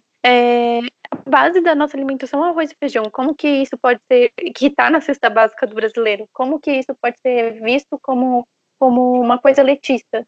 Uh, sim, e assim, em alguma medida, até eu, eu vou ter que, que concordar que em alguma medida é possível sim, é, e eu entendo quando as pessoas fazem essa crítica ao, vegeta ao vegetarianismo, enfim, ao veganismo, porque o que, o que foi apresentado pra gente durante muito tempo, inclusive na internet, foi um, um vegetarianismo, um veganismo em que você compra uma carne é, de soja ou, sei lá, plant-based no mercado por vinte e tantos reais e vem três hamburguinhos, assim, que nem são tão gostosos assim, para falar a verdade. É, então, sim, é, tem um, um, um, movimento vegano elitista, porque é caro. E se é caro, cara, não é acessível para a maioria esmagadora da população. Né? Então, existem lojas especializadas que vendem e aí botam a marca, botam o selo vegano na frente, já dobra o valor. Então, isso tem, tem esse lado, ele é real, ele existe, as pessoas não inventaram do nada essa ideia de que, o vega, de que ser vegano é caro. Né? Não, não, veio do nada, veio do que a gente viu a, a vida toda, né? desde que se ouviu falar desse assunto. Então a gente tem coisas muito caras, mas. Uh, hoje, agora com esse, com esse movimento de veganismo popular que vem crescendo, felizmente, principalmente nas redes sociais, a gente já pode facilmente rebater isso e dizer: olha, sim, você pode gastar muito sendo vegano. Se você tiver para gastar, quiser gastar, vai lá, né? Segue sua vida aí, não sou tua mãe, não, não cuide das suas finanças. Mas assim, não é, não precisa, primeiramente. E, mais importante, não, a ideia não é bem essa. Assim, a ideia não é, pelo menos a minha pessoal, é porque eu vou consumir uma coisa cara, fazer a, ajudar a máquina da indústria, né, continuar rolando, ajudar o capitalismo aí, se eu posso fazer o meu próprio hambúrguer, por exemplo. Então, é uma questão de entender o quanto você tem no bolso para gastar, se você quer gastar tudo isso, se você precisa, se você sente necessidade de comprar o hambúrguer pronto lá, que tem cheiro de carne, não sei o quê, tudo bem também, não, não tô julgando, já provei o hambúrguer, mas dá, e é muito importante que as pessoas saibam que dá e é super possível ser vegano e, e ser pobre ao mesmo tempo. Então, sim, tem um, um, um veganismo super elitista aí, mas hoje já está de muito mais fácil acesso à informação, a receitas super baratas, e quando eu digo baratas, eu quero dizer acessíveis a, a galera né, que, que não é classe média. Então, a gente, eu consigo, por exemplo, viver hoje com uma alimentação é, vegetariana estrita, fazendo a minha comida, a maior parte dela, compro sim algumas coisas prontas às vezes, uma maionese, não sei o que, que já vem pronta. Às vezes eu compro, mas eu não precisaria, eu poderia fazer a minha própria maionese. Também envolve tempo, envolve uma série de, de questões. Mas principalmente eu acho que a ideia desse veganismo elitista vem porque foi o que a gente viu por aí até hoje. Né? A gente viu na, nas redes, na internet, na mídia e mesmo nas lojas especializadas é, preços exorbitantes para tudo. Então, sim, existe um veganismo elitista, mas não precisa ser, não necessariamente, e o ideal é que não seja, porque no fim das contas, se você for pôr na ponta do lápis, o dinheiro que você gasta para fazer uma feira que vai durar aproximadamente uma semana, uma semana e meia, é, assim, você não gasta aquilo em carne para uma semana, uma semana e meia, definitivamente. Eu acho Ellen, absurdamente louvável o que você disse. Eu acho que o veganismo ele tem que ser popularizado, é, porque ele é popular. É, a gente está falando de consumo de planta, gente. Se fosse o caso, você poderia produzir o que você come, sabe? Quer ser mais popular ainda do que você fazer o seu próprio alimento, entendeu? Então, é, né, não depender do sistema nesse sentido. É, pelo menos depender muito, muito menos. Então, eu acho que é essa questão. Eu só queria deixar dois comentários. Que um, o primeiro deles é que assim, carne também é cara. É, não é, é igual você disse, vai fazer uma feira super diversa, rica para semana inteira e vai comprar aquilo de carne. Você vai ver que não, não rende a mesma coisa e acaba muito rápido. Ainda mais quando tá falando então de uma carne, digamos assim, de mais qualidade, que não passou por tanto processamento, tanta mistura é, com outras coisas, ou enfim, cheio de produto. E aí a gente também vê que a carne em si, ela é também um sinônimo de status. Então, ah, vou fazer uma mega comemoração. O que, que eu vou fazer? Um churrasco. Vou Sim. querer me mostrar para os amigos aqui. Nossa, vou inaugurar minha casa, chamar a galera para mostrar que tá tudo bem, fazer um churrasco. E fazer um churrasco sempre com as carnes mais caras, assim. É, quanto mais cara for o seu churrasco, mais status você tem. E mais foto aquilo vai render no grupo da, da família e mais comentário. Porque a coisa que mais me incomoda no grupo da família é o pessoal postando a foto do churrasco e todo mundo babando. É, enfim, ainda, ainda tem que interagir com isso. Oi? Você é um caso raro no Brasil. Você ainda faz parte do grupo da família? Olha, é, desculpa a família que está ouvindo Meus... isso agora, mas em época de eleições de 2018, é, aquele, aquela etapa né, bem é, obscura da história desse país e da história da vida de muitas pessoas. É, eu tive que sair do grupo da família porque não estava dando. Até que começaram a nascer muitas crianças na família e eu queria acompanhar os bebês. E aí eu voltei pro grupo da família, assim, tentando filtrar muito e ainda tenho que respirar muita coisa razão. porque. É, então. Foi, foi, foi por isso, assim, porque pensar nos bebês e no futuro da nação, quem sabe eu consigo ensinar uma coisa para essas crianças, porque de política não tá dando muito certo, mas enfim, e daí ainda tem, né, aquele churrasco que, assim, ainda mais o pessoal do interior que, ai, matou o próprio boi, e aí coloca aquela quantidade absurda de carne, você fica, vocês estão em cinco pessoas aí, sabe? É, enfim, status, status absurdo, status para todo lado. E um outro comentário que eu gostaria de deixar é que a própria Ellen falou, né? Ela produz a maior parte né, da, da, desses alimentos, assim, né? Dessas, desses preparados finais, ela junta os ingredientes e ela tenta fazer, é, que é o, é o caminho e é muito que é defendido pelo movimento Slow Food, que é um movimento que eu gosto bastante e que, claro que tem a sua vertente né, elitista, acho que sempre todo movimento legal, é, elite chega e fala, ah, quero uma cópia para mim, mas uhum. ela tem uma origem né, é,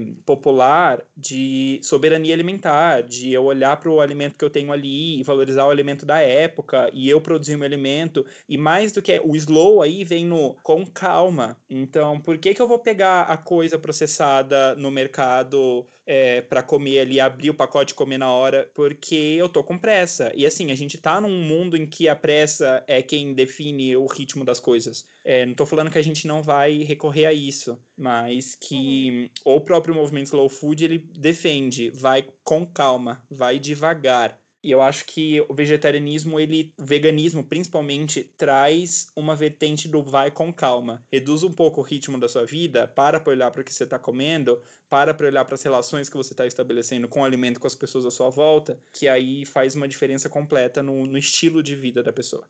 É, Lindíssimas só... salas de real. Eu só queria colocar algumas coisinhas que eu fui anotando aqui. Desde o bandejão lá do dia que ele falou que a universidade tentou fazer a segunda sem carne, né? E eu acho que a segunda sem carne é bem legal, porque é, eu, eu fiz o segunda sem carne e foi parte da minha transição. Eu acho que para conscientizar as pessoas é válido, eu acho bem bacana.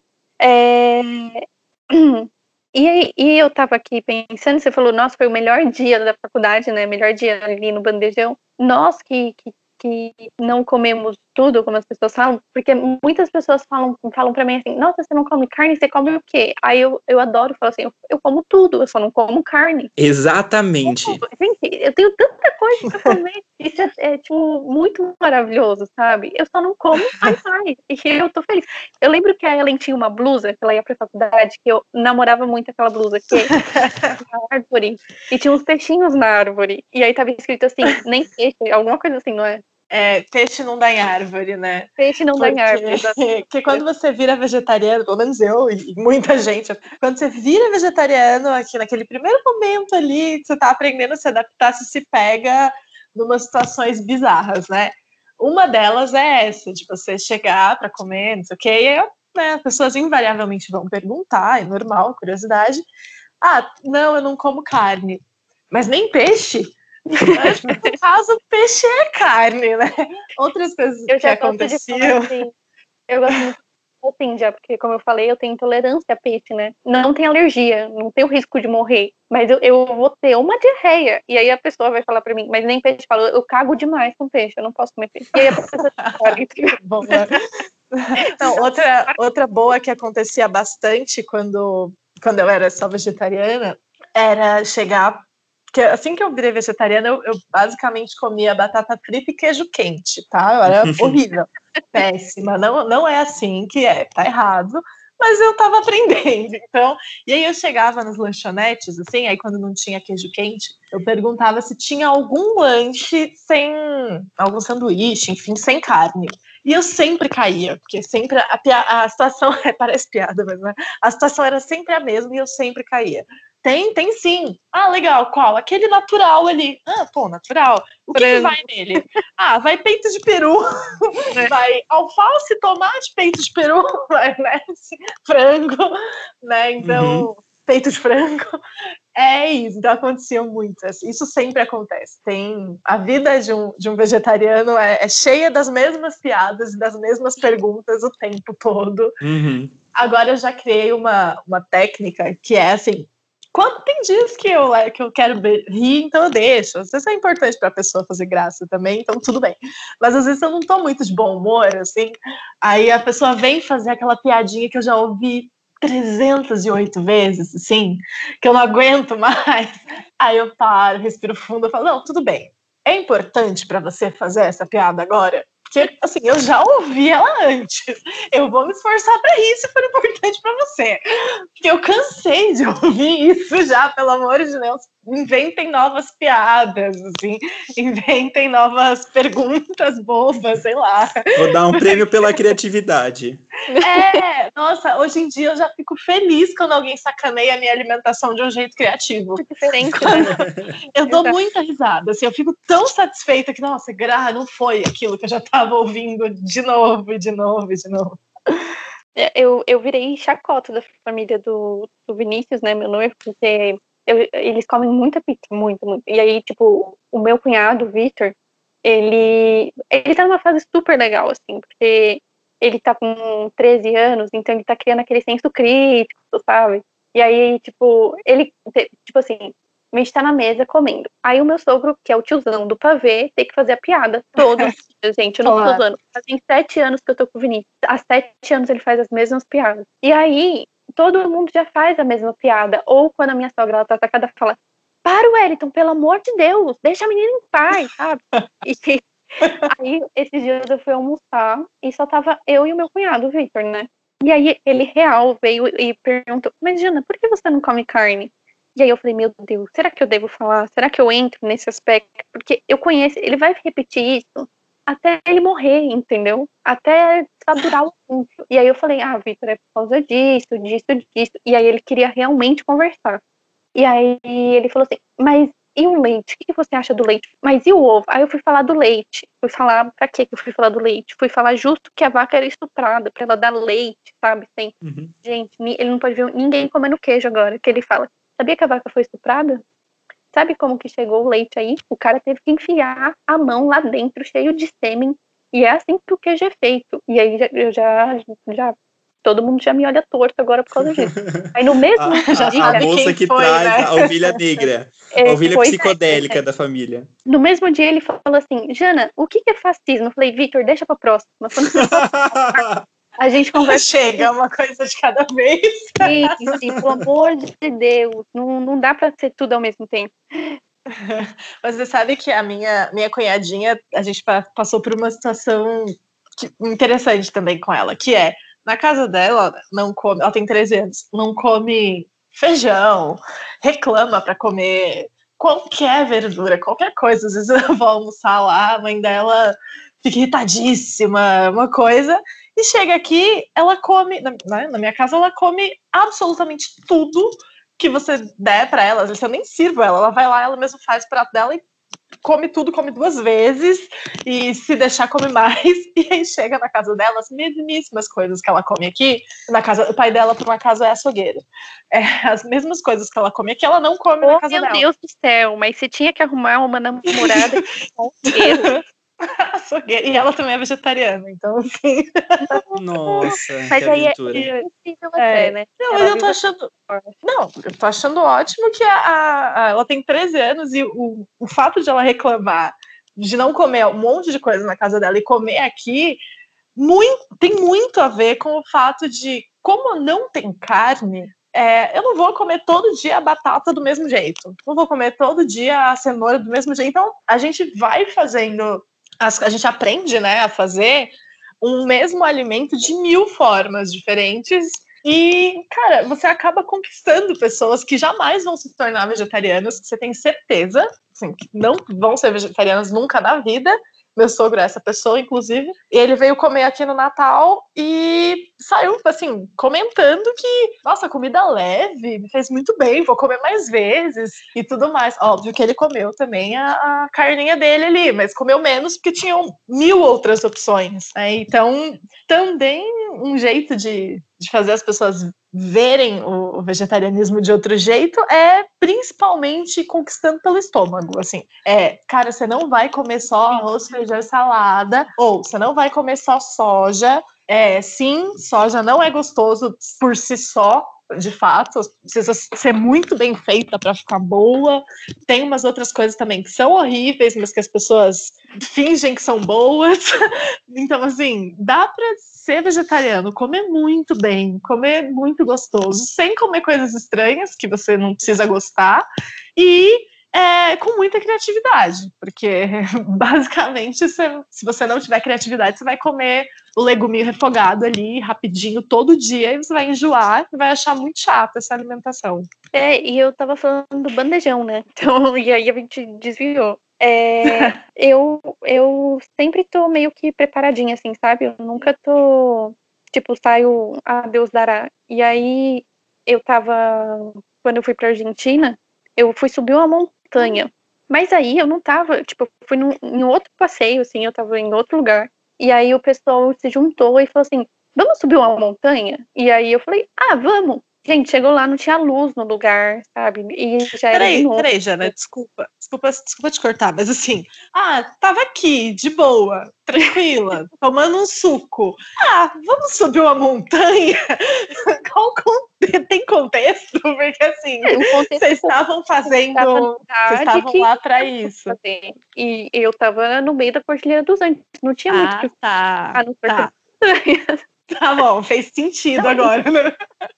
É, então, eu sempre, eu sempre tô de tênis de caminhada, sempre. Justamente naquele dia eu tava com uma alpargata. Então, assim, eu sofri um bocado nesse dia. E eu e tava todo mundo, tipo assim, a gente tava na praça e decidiu ir, sabe? Só que eu sempre tinha a minha comidinha, sempre estava ali preparadinha, porque não, não era, tipo assim, não tinha nem McDonald's na cidade. Não, mentira, tinha o McDonald's, mas não tinha muitas opções, assim, sabe?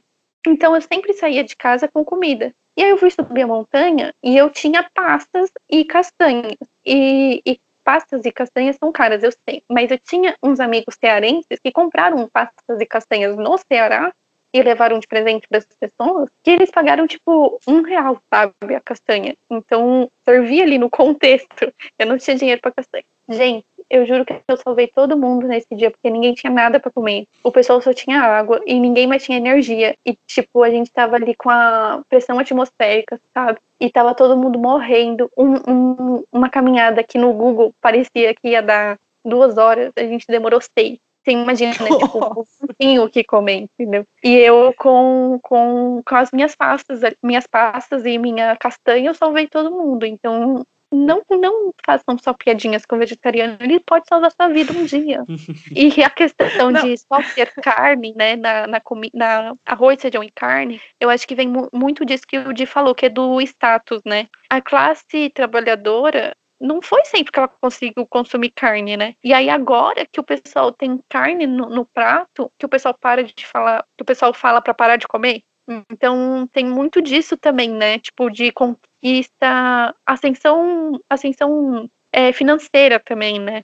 Sim. É, é, ter carne no prato é sinal de que tá tudo minimamente bem financeiramente, né? Para o brasileiro. Não o brasileiro médio, mas eu digo a, a massa grande mesmo, a classe trabalhadora como um todo, mas principalmente é, só que, né, que recebe bem menos. Então, tem carne no prato, significa que, ok, essa semana, pelo menos, a gente está passando bem. Então tem mesmo essa cultura da carne como é, o objeto de status que as pessoas querem chegar e querem ter acesso, e é natural que queiram, afinal de contas, a gente vive numa sociedade que consumir carne, consumir as melhores carnes, é sinal de, de status, realmente.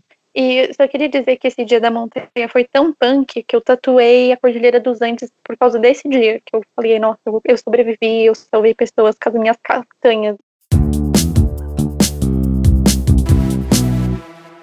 Falando dos estados, também muito esse aspecto social, né, que a comida traz. Então, você falou, seu sogro foi na sua casa e comeu no Natal. É, o Di falou, vamos inaugurar uma casa e vamos fazer um churrasco. É, como que vocês é, se portam e como que era no começo sem comer carne, como que é hoje o comportamento de vocês perante esses eventos, essas comemorações, ou até mesmo tipo um almoço na casa de um amigo. Como que, que vocês veem isso? É, eu sou um pouco menos empoderado do, dos meus hábitos alimentares, acho que eu posso falar assim. É, eu, enfim, embora eu seja vegetariano, eu acho que falta aquela, aquele pezinho no, no veganismo um pouco maior para eu absorver mais a, a, a, minha, meus hábitos alimentares para minha mão, assim, sabe? É, ainda tem tem muita coisa de fora, minha rotina tava uma loucura. Eu falei, ok, quero, mas não vai ser agora. Não, não consigo agora. Mas é, acho que os momentos de maior é, mobilização em volta da minha alimentação assim são justamente esses momentos de comemoração, né? Primeiro quando a gente fala de alimentação no geral, de comer, comer é um ato é um ato político, comer é um ato político, e acho que essa frase é muito conhecida e 100% verdadeira, é, mas ela também é um, é um ato social. Então, não apenas é, como uma necessidade de enfim, de se nutrir, de se manter em pé, de se manter vivo, mas de socializar. Então, ah, juntou três pessoas ali para fazer um trabalho é, na, na casa de alguém. Ah, vamos fazer uma coisinha, tem um bolo, né? É, vou receber alguém, ah, vou fazer um bolo para receber essa pessoa. Ou, e aí, sem contar, né, as grandes festividades, né? Que aí vem toda uma questão de várias culturas ao redor do mundo, da, da colheita, de momentos de mostrar fartura, de ter, enfim, esse encontro, como, por exemplo, é, o próprio Natal, o próprio Ano Novo, né? Que, enfim, que são essas, essa época aí de festividades que juntam as pessoas em volta da mesa. A gente usa o termo, né? Juntar em volta da mesa. E para um vegetariano, é, é sempre um momento meio tenso, assim. Então, é, Natal, vou trazer o exemplo do Natal. é, todo mundo vai lá, a família junta, família grande, pá, vai todo mundo levar um prato. Só que aí ninguém pensa, vou fazer esse prato vegetariano pro vegetariano, a não ser que o vegetariano chega lá e tenha que levar. E sabe, tudo bem. É, você. Eu sou geralmente a pessoa que leva o doce, porque eu gosto de doce. É, mas. E, e, me dou melhor com. Mas sempre tem aquela. aquele detalhe, né? O vegetariano ali é um um extra, né? Um extra muitas vezes incômodo, porque saiu do, da linha do a gente sempre fazia dessa forma. É claro que existem variações, né? As várias famílias, né? Os vários núcleos de família que a gente faz parte tratam de uma forma diferente, né? Então, é, eu tô passando é, esse período de isolamento na casa dos meus sogros, é, enfim, porque tem, tem mais espaço e mais convivência com as pessoas por aqui. E eles gostam muito de cozinhar. A cultura da cozinha aqui é muito é, forte. Muito, muito do slow food sem saber que era slow food. Quando eu trouxe o termo, eles ficaram, pera, mas isso é muito do que a gente faz. E sempre, então, tentando pensar, ah, então ele é, é vegetariano, então eu vou pensar uma coisa diversa. E meu sogro sempre fala que ele teve que aprender a fazer é, a diversificar os pratos, porque, enfim, vai comer berinjela e abobrinha a semana inteira, ou batata. E aí ele fala: não, não pode, então vai lá, pense em diversidade, aprendeu a fazer várias coisas e acessou muito várias receitas, vários livros que tinha e foi inventando muita moda e, enfim, e aí foi a, aplicando essa diversidade. Mas tem núcleos de família que não olham para isso, né? Teve um Natal que eu passei conversando com uma amiga pelo WhatsApp que ela tava falando: olha, eu tô aqui comendo arroz, batata e salada e comendo fruta, porque é o que tem para eu comer nesse Natal. É, e em alguma das refeições, né? Não sei se era o almoço ou era o jantar. E aí a, a, gente, assim, a distância, pô, que barra, vamos lá, firme e forte, foca no espírito do Natal. Eu sei que a gente vai pro Natal para encher o bucho muitas vezes, mas não vai ser o caso agora, e é isso, e bora lá. Então, e, e aí justamente, né, às vezes a comunidade vegetariana ela cria uma comunidade, ela se apoia, né? Então, junta uns vegetarianos para cozinhar, junta os vegetarianos para fazer o Natal, é, ainda mais final de ano que tinha muita gente brigado com a família, conheço os vegetarianos que se juntaram para fazer um, um, uma ceia vegetariana ali e, enfim, se apoiar nisso. Então, é, realmente é um momento de impacto, mas que eu acho que é só uma questão de noção e de respeito, sabe? A coisa ela, ela segue junto, entender que é, é importante essa alimentação para todos que estão nessa festividade. É, assim, eu eu levo muito na boa, muito na boa. Quem sofre é quem tá em volta mesmo, no caso, assim, quem vai ter que almoçar comigo e tudo mais. Mas eu sou, eu sou muito maleável nesse sentido, porque eu sei que geralmente só eu sou vegetariana, só eu. Então, eu acabo, principalmente no trabalho, assim, quando a gente vai almoçar todo mundo junto e tal, às vezes a galera quer ir num PF, por exemplo, é sexta-feira, sei lá, quer ir num PF, almoçar e tomar cerveja. Ok, eu vou no PF, eu sei que quando eu chegar lá não vai ter, vai ter arroz, feijão, batata frita e salada de tomate e alface. Não vai ter uma variedade imensa. Mas, ah, eu não vejo problema, sabe? Eu vou. Então eu vou estar tá lá, todo mundo vai estar tá comendo sua carne, vai estar tá comendo suas coisas, e eu vou comer ali arroz, batata frita e salada e feijão. E às vezes feijão não, porque às vezes vai bacon no feijão. Então, mas eu, eu nesse sentido sou muito muito adaptável porque, cara, senão você não consegue conviver, né? A gente precisa, precisa conviver. Então, eu, sei lá, eu vou sair para almoçar com as pessoas do trabalho e não vai ter sempre restaurante é, vegetariano perto, ou nem sempre as pessoas querem ir num restaurante vegetariano. E eu dou sorte de conviver com pessoas que sempre tentam é, chegar num meio termo. Os meus amigos mais próximos, sempre que tem festa, que tem qualquer coisa, eu não me dou, eu nem penso, na verdade. Geralmente eu levo bebida, assim. Eu nunca sou da parte que, que faz comida e sempre tem alguma coisa vegetariana para mim, mas é por consideração, por, por opção das pessoas mesmo. Mas na família eu tive pouco, poucos contatos com a minha família inteira, sendo depois que eu virei vegetariana porque eles moram no Paraná, né? Então eu vou para lá poucas vezes. Às vezes que eu fui foi engraçado, porque assim, é é uma outra realidade, né? Não, o vegetarianismo não, eu brinco que não chegou lá em Querência, que é uma cidadezinha super pequena, acho que tem 10 mil habitantes, que foi a cidade onde eu nasci. Então, quando eu vou para lá, eu noto, é, acho que é o momento em que eu mais noto essa como o vegetarianismo ainda não é tão popular quanto a gente acha dentro da nossa bolha, né?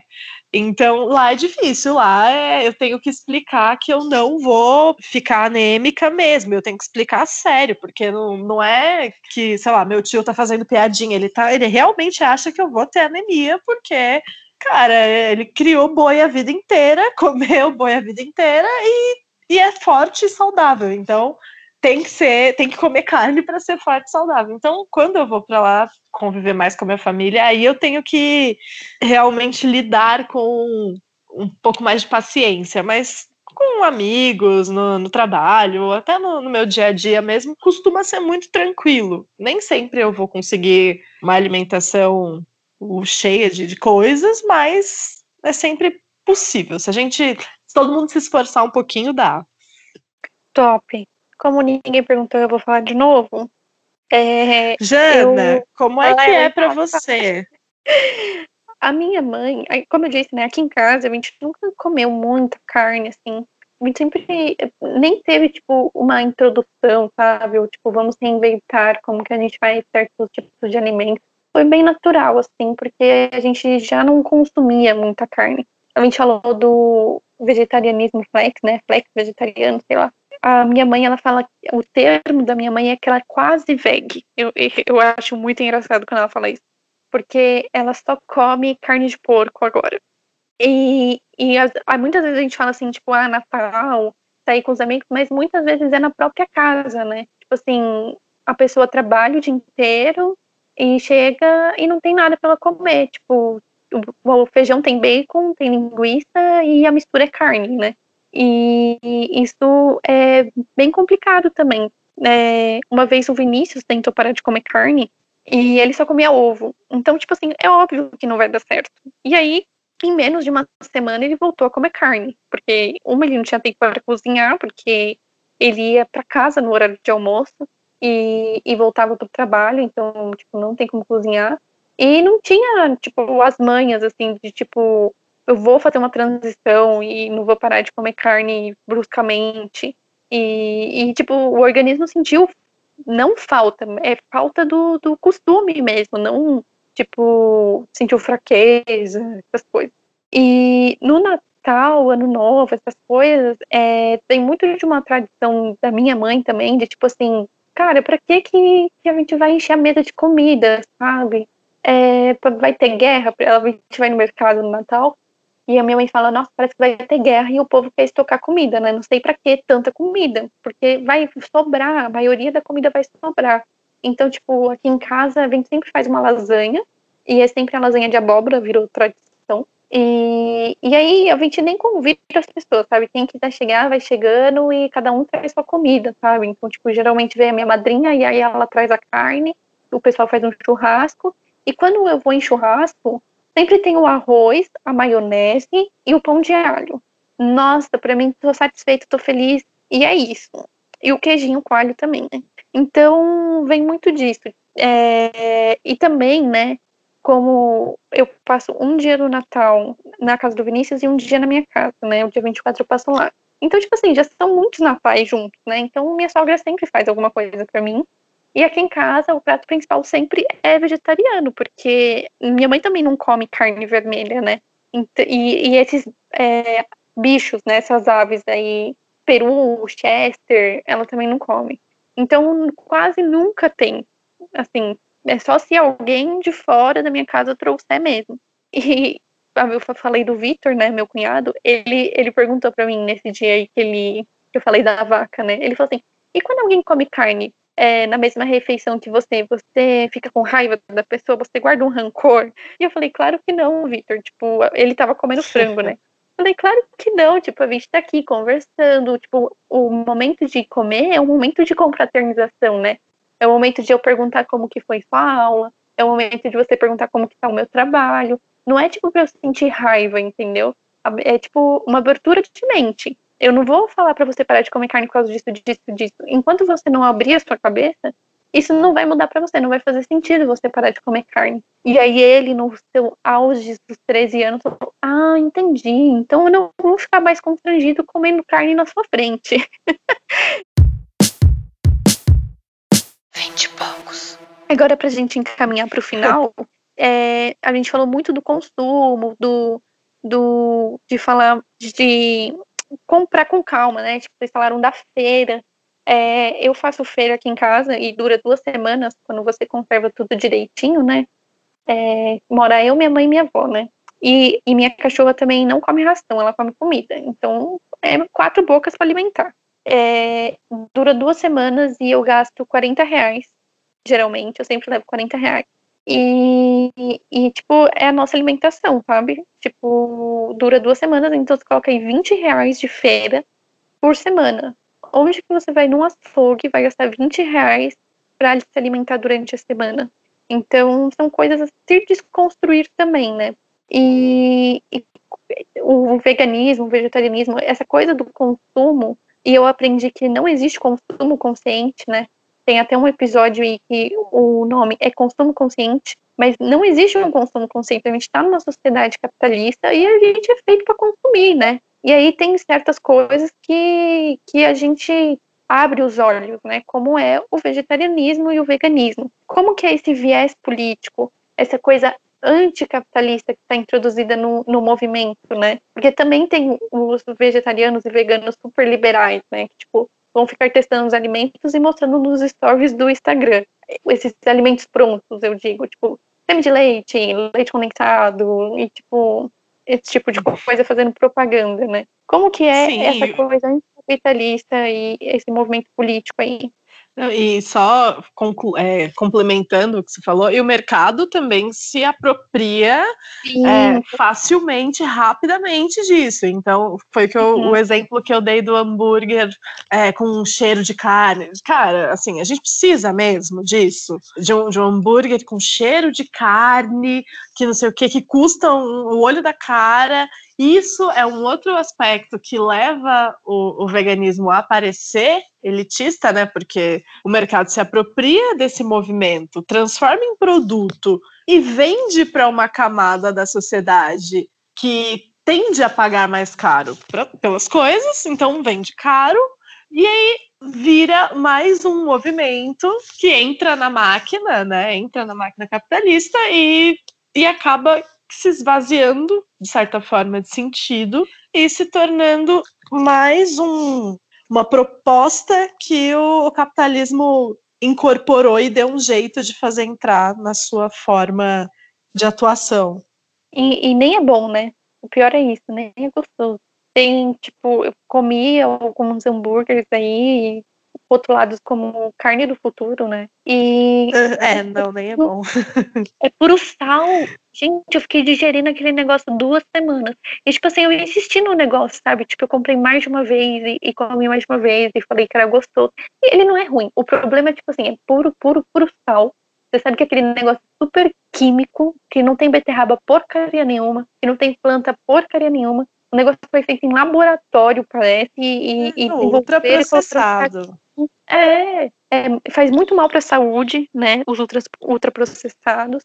Sei lá, eu acho que por mim, assim, eu não compro mais esses negócios, assim, esses nuggets, esses kibes, esses hambúrgueres, assim. Eu prefiro muito mais eu fazer o, o meu em casa mesmo. E é assim. Não, não, vai lá. É, não, é só. É uma forma de você repensar as relações também. Porque a relação que você vai ter com outra pessoa o que é mais gostoso na sua família, na cultura que você criou ali? É, nem que seja é, você com a sua namorada e aí você vai desenvolver uma família dali para frente. É, você quer criar a cultura do eu fritei um hambúrguer, coloquei num pão e beleza, ou a gente vai fazer o hambúrguer, a noite de fazer o hambúrguer. E aí Sim. você cria a cultura em volta daquilo, enfim, é um, é um processo consciente que deve acontecer nesse caminho. É, quando trazendo aí, né, para a pergunta que você falou, é, no, né, o veganismo ele é anticapitalista, é, o ambientalismo ele deve ser anticapitalista. É, o, eu acho que a, a ideia que pode concluir isso é de que não adianta não comer carne, a gente tem que comer certo. E Sim. por comer certo, a gente coloca aí é, toda essa carga ambiental que eu falei, é, mas, enfim, toda a questão de saúde, né, para você, tem a questão dos industrializados, né, que, enfim, por si só tem um impacto gigantesco. É, inclusive, tem uma linha, né, derivada dessa, desse termo vegetariano, que é o climatariano, não sei se vocês já ouviram falar, mas é que fala exatamente sobre as pessoas que se alimentam pensando em reduzir a sua pegada ambiental. Né? Então, que eu acho que é uma ideia que tem que ser incorporada para as dietas no geral. Né? Então, sabe, se não faz sentido para você, ou melhor, se faz sentido para você comer carne, tudo bem, mas vamos parar para pensar no, na quantidade que você está comendo, ou na, né, no volume, no, no, no impacto, no, na tendência desse seu consumo. Mas, quando a gente está falando de mudar consumo, mudar a forma de se relacionar com, com o outro, né, que o consumo tem muito disso, né, essa, essa necessidade de estabelecer o consumo como uma relação que eu vou ter com, com a sociedade, com a forma de se organizar, a coisa não vai ser diferente.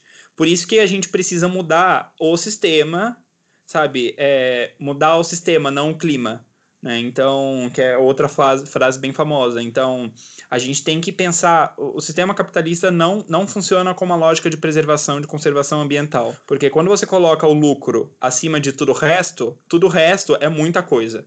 Então, a, a, lógica do lucro, a lógica da exploração máxima possível daquele bem, ela tem que ser revertida. Né? Não é um capitalismo soft é um outro tipo de sistema, uma outra forma de se organizar em sociedade, e aí vem tanto para a questão do veganismo, do vegetarianismo, quanto para a preservação ambiental. Essas coisas elas se conversam muito e elas precisam seguir nessa linha. Então, é, é o, o querendo ou não, né? É, você, você pode não enxergar um outro sistema melhor que o capitalismo agora, mas querendo ou não, você ou, se você é vegano, né, convicto de que você é vegano porque tem um propósito, você é anticapitalista, antissistêmica, anti esse sistema, né? Então, minha resposta é, é sim. E, e aí a gente entra num, numa discussão que é o ecossocialismo, né? Que tem como uma das bases o veganismo. Vocês queriam falar alguma coisa sobre isso? Como é o clima?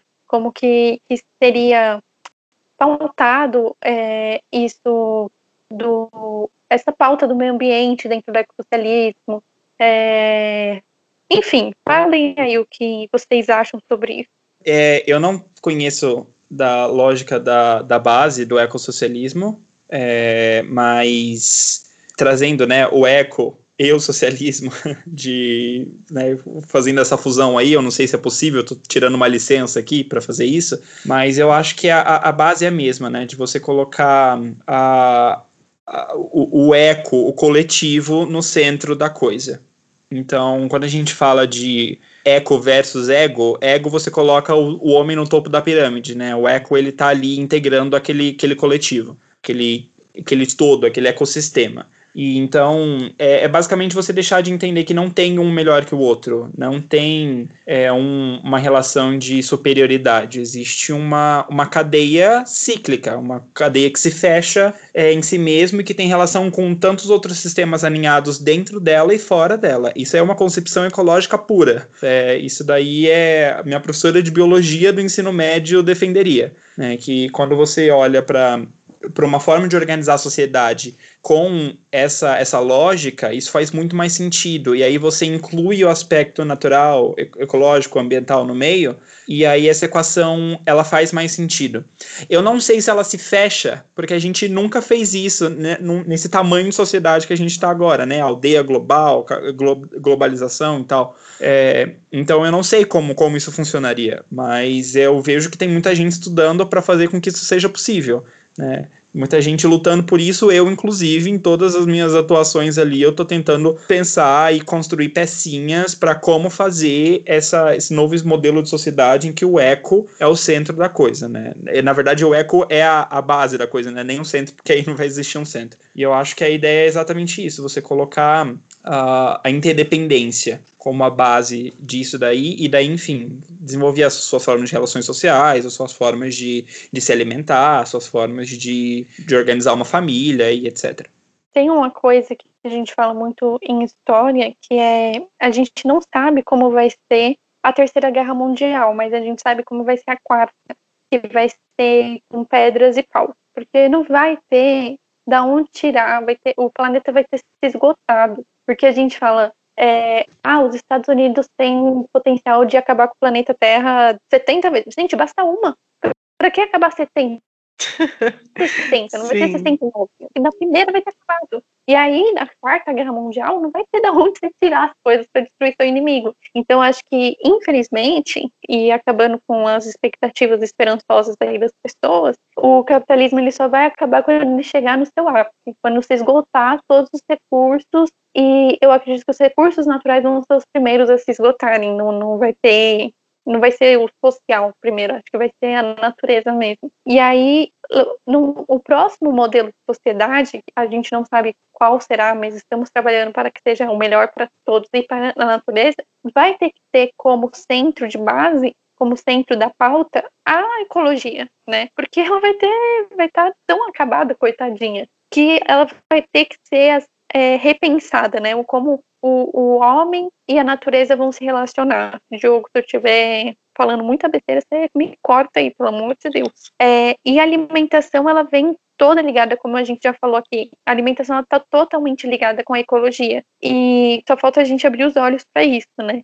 Então, num novo modelo de sociedade, não tem como a gente não faltar a alimentação, né? E o ecossocialismo ele vem muito com isso. Se tem uma coisa em qualquer sistema do mundo, seja o capitalista, o comunista, o socialista, é que as pessoas elas precisam comer. Isso não tem como a gente mudar. Então a gente tem que pensar em um modelo de sociedade que a gente supra as necessidades das pessoas de comerem, que é uma coisa básica e é uma coisa que o capitalismo não traz para a gente hoje. Como a Ellen disse, 800 milhões de pessoas, é isso, Ellen, você falou? 800 milhões de pessoas passam fome hoje no mundo, que é o que? Eu sou ruim matemática, mas é o que? 10% da pessoa é mais de 10% da população mundial.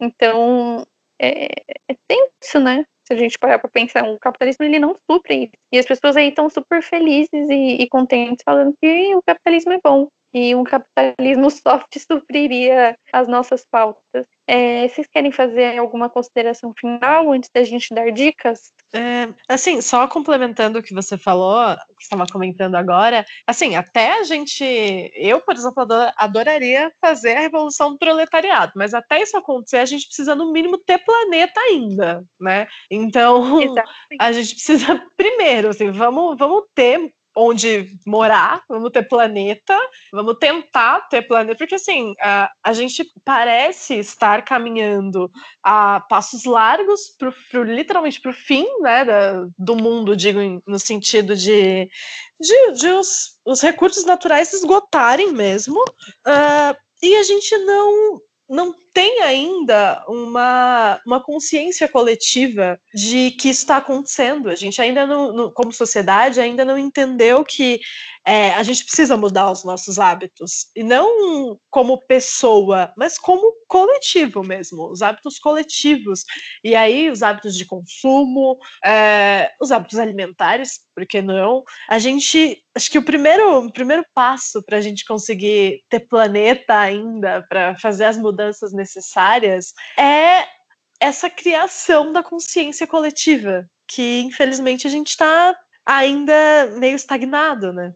Sim, total. Você falou do consumo. Eu, eu acho que é muito isso. As pessoas elas são totalmente desenfreadas. O povo entra no shopping e quer levar tudo. E, tipo, tem 500 milhões de blusinha no guarda-roupa já. Vai querer mais pra quê? Você só tem um corpinho, minha filha. Você só tem dois pezinhos, sabe? Não, não precisa. Ah, isso, rende, isso rende um podcast inteiro.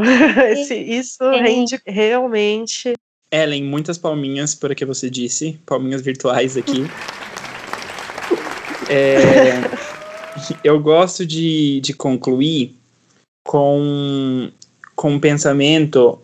Assim, eu defini para mim que enquanto ambientalista eu não quero concluir com mensagens negativas, né? Uma coisa assim, o mundo vai acabar. Pá, pá, pá, e agora o que, é que a gente faz? É, a gente tá com a água batendo na bunda, mas até aí quem já não vive com a água batendo na bunda em muitas situações, sabe? A gente, a gente é resiliente, a gente consegue pensar em alternativas. E eu acho que a, mais sendo mais altruísta do que pensar a gente dá conta, é o planeta dá conta. Então o planeta já passou por mudanças muito profundas que a gente não estava nem aqui para presenciar e ele se recuperou e recriou toda a biodiversidade do zero várias vezes. A quantidade de vezes que espécies foram extintas e espécies voltaram, é, a biodiversidade se recria. O planeta já foi inteiro gelo, já foi inteiro fogo e estamos aí, sabe? A, a, a, o planeta vai seguir, o planeta se recupera. Então, assim, acabou os recursos, segundo passo é acaba a gente. A gente acaba, a gente não sabe se vai voltar, mas o planeta volta. Então, eu acho que é uma, uma ideia tipo assim, vamos, vamos pensar, a gente tem que trabalhar com esse planeta,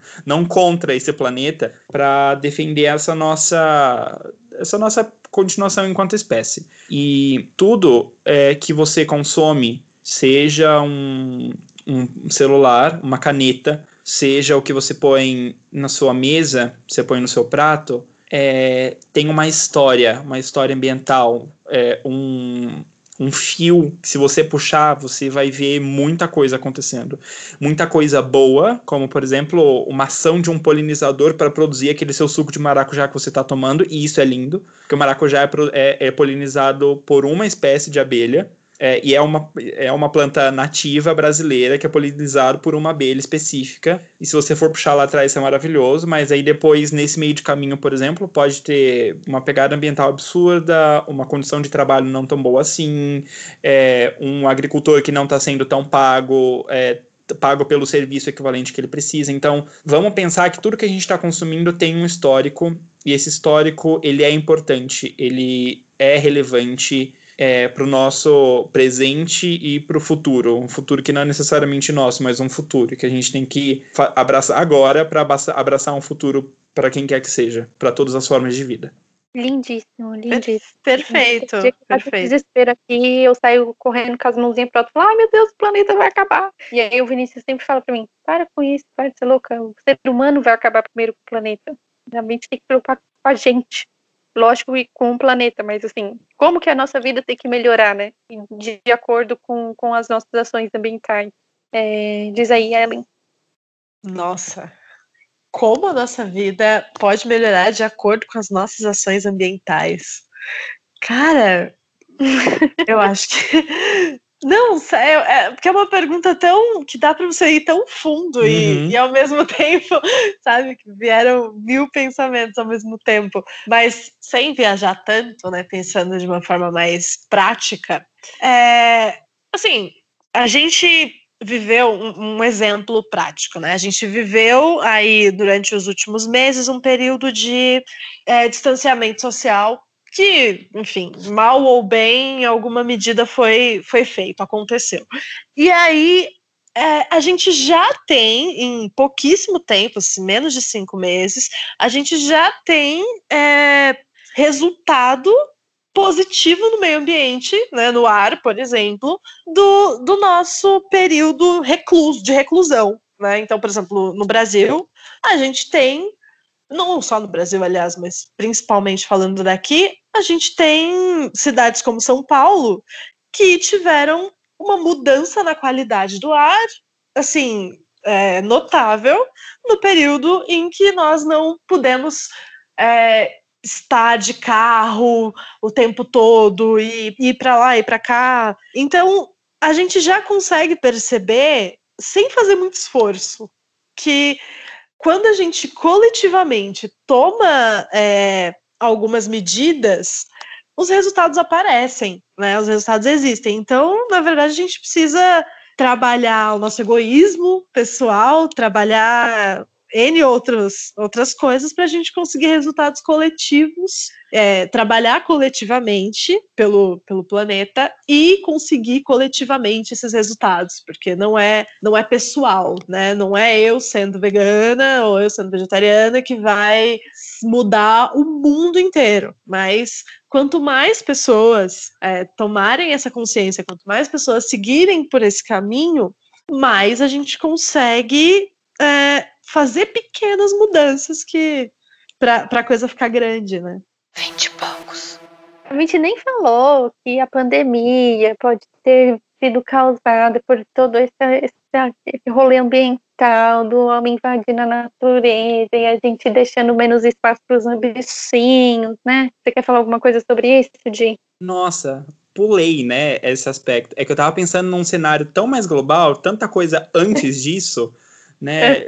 Pausa, a gente, né, vamos fazer um parênteses aí. A gente tá vivendo numa pandemia, é, a pandemia mais televisionada de todos os tempos, mais noticiada de todos os tempos, com impactos é, enormes em vários lados, e tudo isso começou lá atrás, numa feira na China que estava comercializando animais silvestres é, e que tinham uma, um, uma variação de um vírus que já tava, já tinha né, conhecimento das pessoas, que era o, o Covid, na sua variação 19. É, e então essa esse animal ali, alguém consumiu aquele, aquele animal, que eu nem sei mais direito que é, se é um pangolim, se é um morcego, se é um. Já ouvi tanta variação que eu não sei, mas a questão é: consumiram um animal silvestre que, enfim, não. Não, não é tão comercializado amplamente e ele tinha uma doença desconhecida que é, pegou só no mundo inteiro. É, com várias mutações e etc. Fica uma questão muito importante que é o que está por trás do consumo de um animal silvestre. É, né, o, como é que se chegou nesse animal silvestre? Como é que está o habitat desse animal silvestre? É, e a gente tem também estatísticas que mostram que a maior parte das doenças conhecidas pela humanidade, os, principais, os primeiros vetores foram animais, é, principalmente silvestres. É, mas a gente tem, por exemplo, a doença da vaca louca, mas a gente tem várias doenças que foram transmitidas por morcegos ou por tantas outras variações, é, é, tantos outros vírus diferentes transformados, né, é, é, passados por animais silvestres. E o maior impacto disso para a nossa realidade aqui é a perda de habitat. Então, é, se um macaco está perdendo habitat, ele vai buscar abrigo em outro lugar. Às vezes é uma mancha verde no meio da sua cidade, mas que ele está cercado de prédio. Onde é que ele vai conseguir comida? É, dentro da sua lixeira, por exemplo. E, esse contato, essa relação é, humano-fauna ela é muito complexa, né, principalmente nesses, nesses contextos é, urbanos, assim, de, de ocupação humana, não é uma área 100% preservada, e traz uma preocupação muito grande quando a gente fala, né, da, dessa, dessa é, espalhar esses vetores. É, Deixando aqui então um alerta, quando a gente fala de perda de habitat, a gente está falando sim de Brasil. Olá, Bolsonaro, tudo bom? É, eu sei que você não está querendo fazer nada para evitar uma pandemia, é, nem a que já está acontecendo, muito menos as futuras. Mas para a gente pensar em eleições municipais, por exemplo, que vão acontecer agora, é, quem está defendendo, quem tem consciência disso e quem está defendendo a preservação das espécies de uma forma integrada para a sua saúde, para o seu estilo de vida, né, para sua para sua convivência em família família. É, e, e, quando a gente pensa em, enfim, manter a Amazônia em pé, a gente está falando em manter a saúde para o Sudeste é, e para o resto do mundo inteiro. Então, vamos, vamos manter as florestas em pé, os bichos lá no lugar deles, com os vetores no lugar dele e manter, enfim, cada um, cada macaco no seu galho, digamos assim.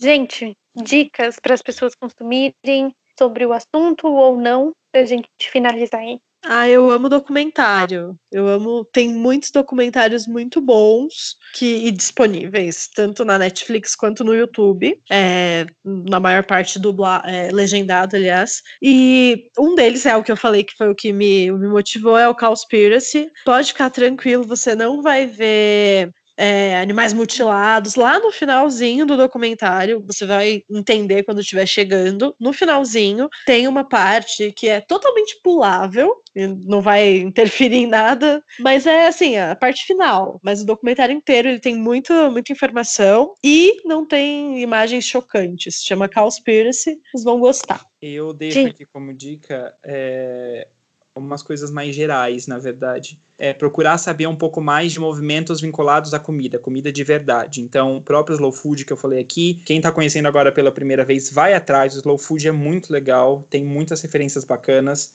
É, uma pessoa que eu gosto, principalmente por causa de uma polêmica recente que aconteceu, é a Paola Carrossela. Ela não é vegana, não é vegetariana, ela defende isso, ela apresenta opções disso em seus cardápios, enfim. Mas recentemente teve uma discussão que aconteceu aí nas redes sociais de dela falando dessa, dessas carnes do futuro, né? Que é feita à base de papelão e um monte de vegano que caiu matando em cima dela, e um monte de gente falando, gente, ela defende, ela tá defendendo comida de verdade, enfim, eu acho que é uma figura legal de se acompanhar. É muito famosa e nas redes sociais é, é bem, bem tranquilo de acompanhar ela. E aí o que eu deixo também um livro que é do, do Michael Pollan, é, todos os livros do Michael Pollan, na verdade, mas se puder é, ler algum específico, se chama Cozinhar, que tem aquela célebre frase, né? Não coma nada que a sua avó não reconheça como comida.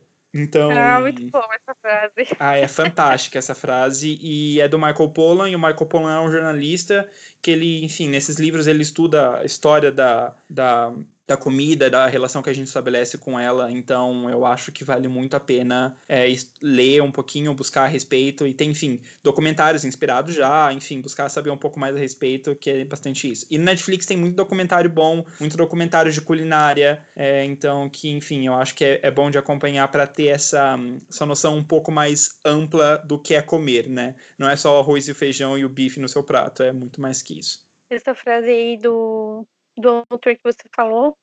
Gente, se você não come vegetal, é porque não teve a minha avó como vó, porque a gente não tinha nem direito de perguntar o que tinha para comer. Que ela falou assim: é comida, vai comer, ponto, acabou. Então, tipo assim, escarola, couve, você não precisava nem saber a diferença. O importante era comer. Minha avó fez era para comer. Minhas dicas são um livro que eu li pela metade, não vou negar, é um livro um pouco pesadinho, que chama Por que amamos cachorros, comemos porcos e vestimos vaca, é uma introdução ao carnismo, é o nome do, do livro. Deixa eu ver se tem o nome do autor aqui. Melanie Joy. É, ela fala várias coisas que acontecem dentro dos, frigoríficos, como é o trabalho dessas pessoas que levam a carne para sua mesa. É muito, muito pesado, não consegui terminar de ler. Mas para você aí que tem estômago, vale a pena. Tem um podcast que chama Questão de Classe, que tem um episódio sobre agroecologia, que fala bastante sobre o que falamos aqui hoje. Tem um outro documentário no, no Amazon Prime que chama Na Pata do Boi, que fala tudo isso que o Diogo falou, com pessoas que realmente é, sabem o que estão fazendo e criam um gado para puramente dinheiro e devastam a floresta aí, Brasil afora. Sigam Rita Van Hunt, novamente, sempre falo isso nesse podcast. E a maravilhosa. E a Sabrina da Tese 11. É, elas falam bastante sobre o veganismo, sobre o ecossocialismo. O professor Rodrigo Teixeira, também lá do História Liberta, no podcast dele, tem um episódio sobre o ecossocialismo exclusivamente. Tem aquele filmezinho lá do da Netflix, que é o Ok Já, não sei se assim se pronuncia. É é, até para mim, para mim até esse filme é pesadinho, mas é dá para assistir com criança e tal para explicar um, um, pouco sobre o vegetarianismo de uma forma lúdica é até que bacaninha. Tem um, uma série documental da, da Amazon Prime também que chama A História da Alimentação, que é muito que o Diogo falou que a gente lista né, os alimentos brasileiros e a carne não, não, não é um deles. Então tem lá a história da mandioca, a história do milho, é bem legal. E é isso. Muito obrigada por você que escutou até aqui. Agradeço aos convidados por terem topado a bater um papinho aqui comigo. Voltem quando quiser. Deixe um arroba para as pessoas seguirem você nas redes sociais. Fala aí, Ellen, qual que é o seu arroba? Meu arroba Claro que eu não sei de cor, é óbvio que eu não sei. É. Ah, sim, sim, sim. Sigam no Instagram, arroba lesbveg, L-S-B-V-E-G. Eu falo sobre veganismo freestyle, sapatonismo freestyle e comunismo freestyle. E canta nos stories Vanessa Camargo. Ah, eu, eu, eu passo bastante vergonha. Então é isso. Não procure... Se você não quiser ver nada de útil, nada de relevante, pode me seguir. Tem coisa boa. Di, deixa o seu arroba aí. Ellen, já tô te seguindo, viu?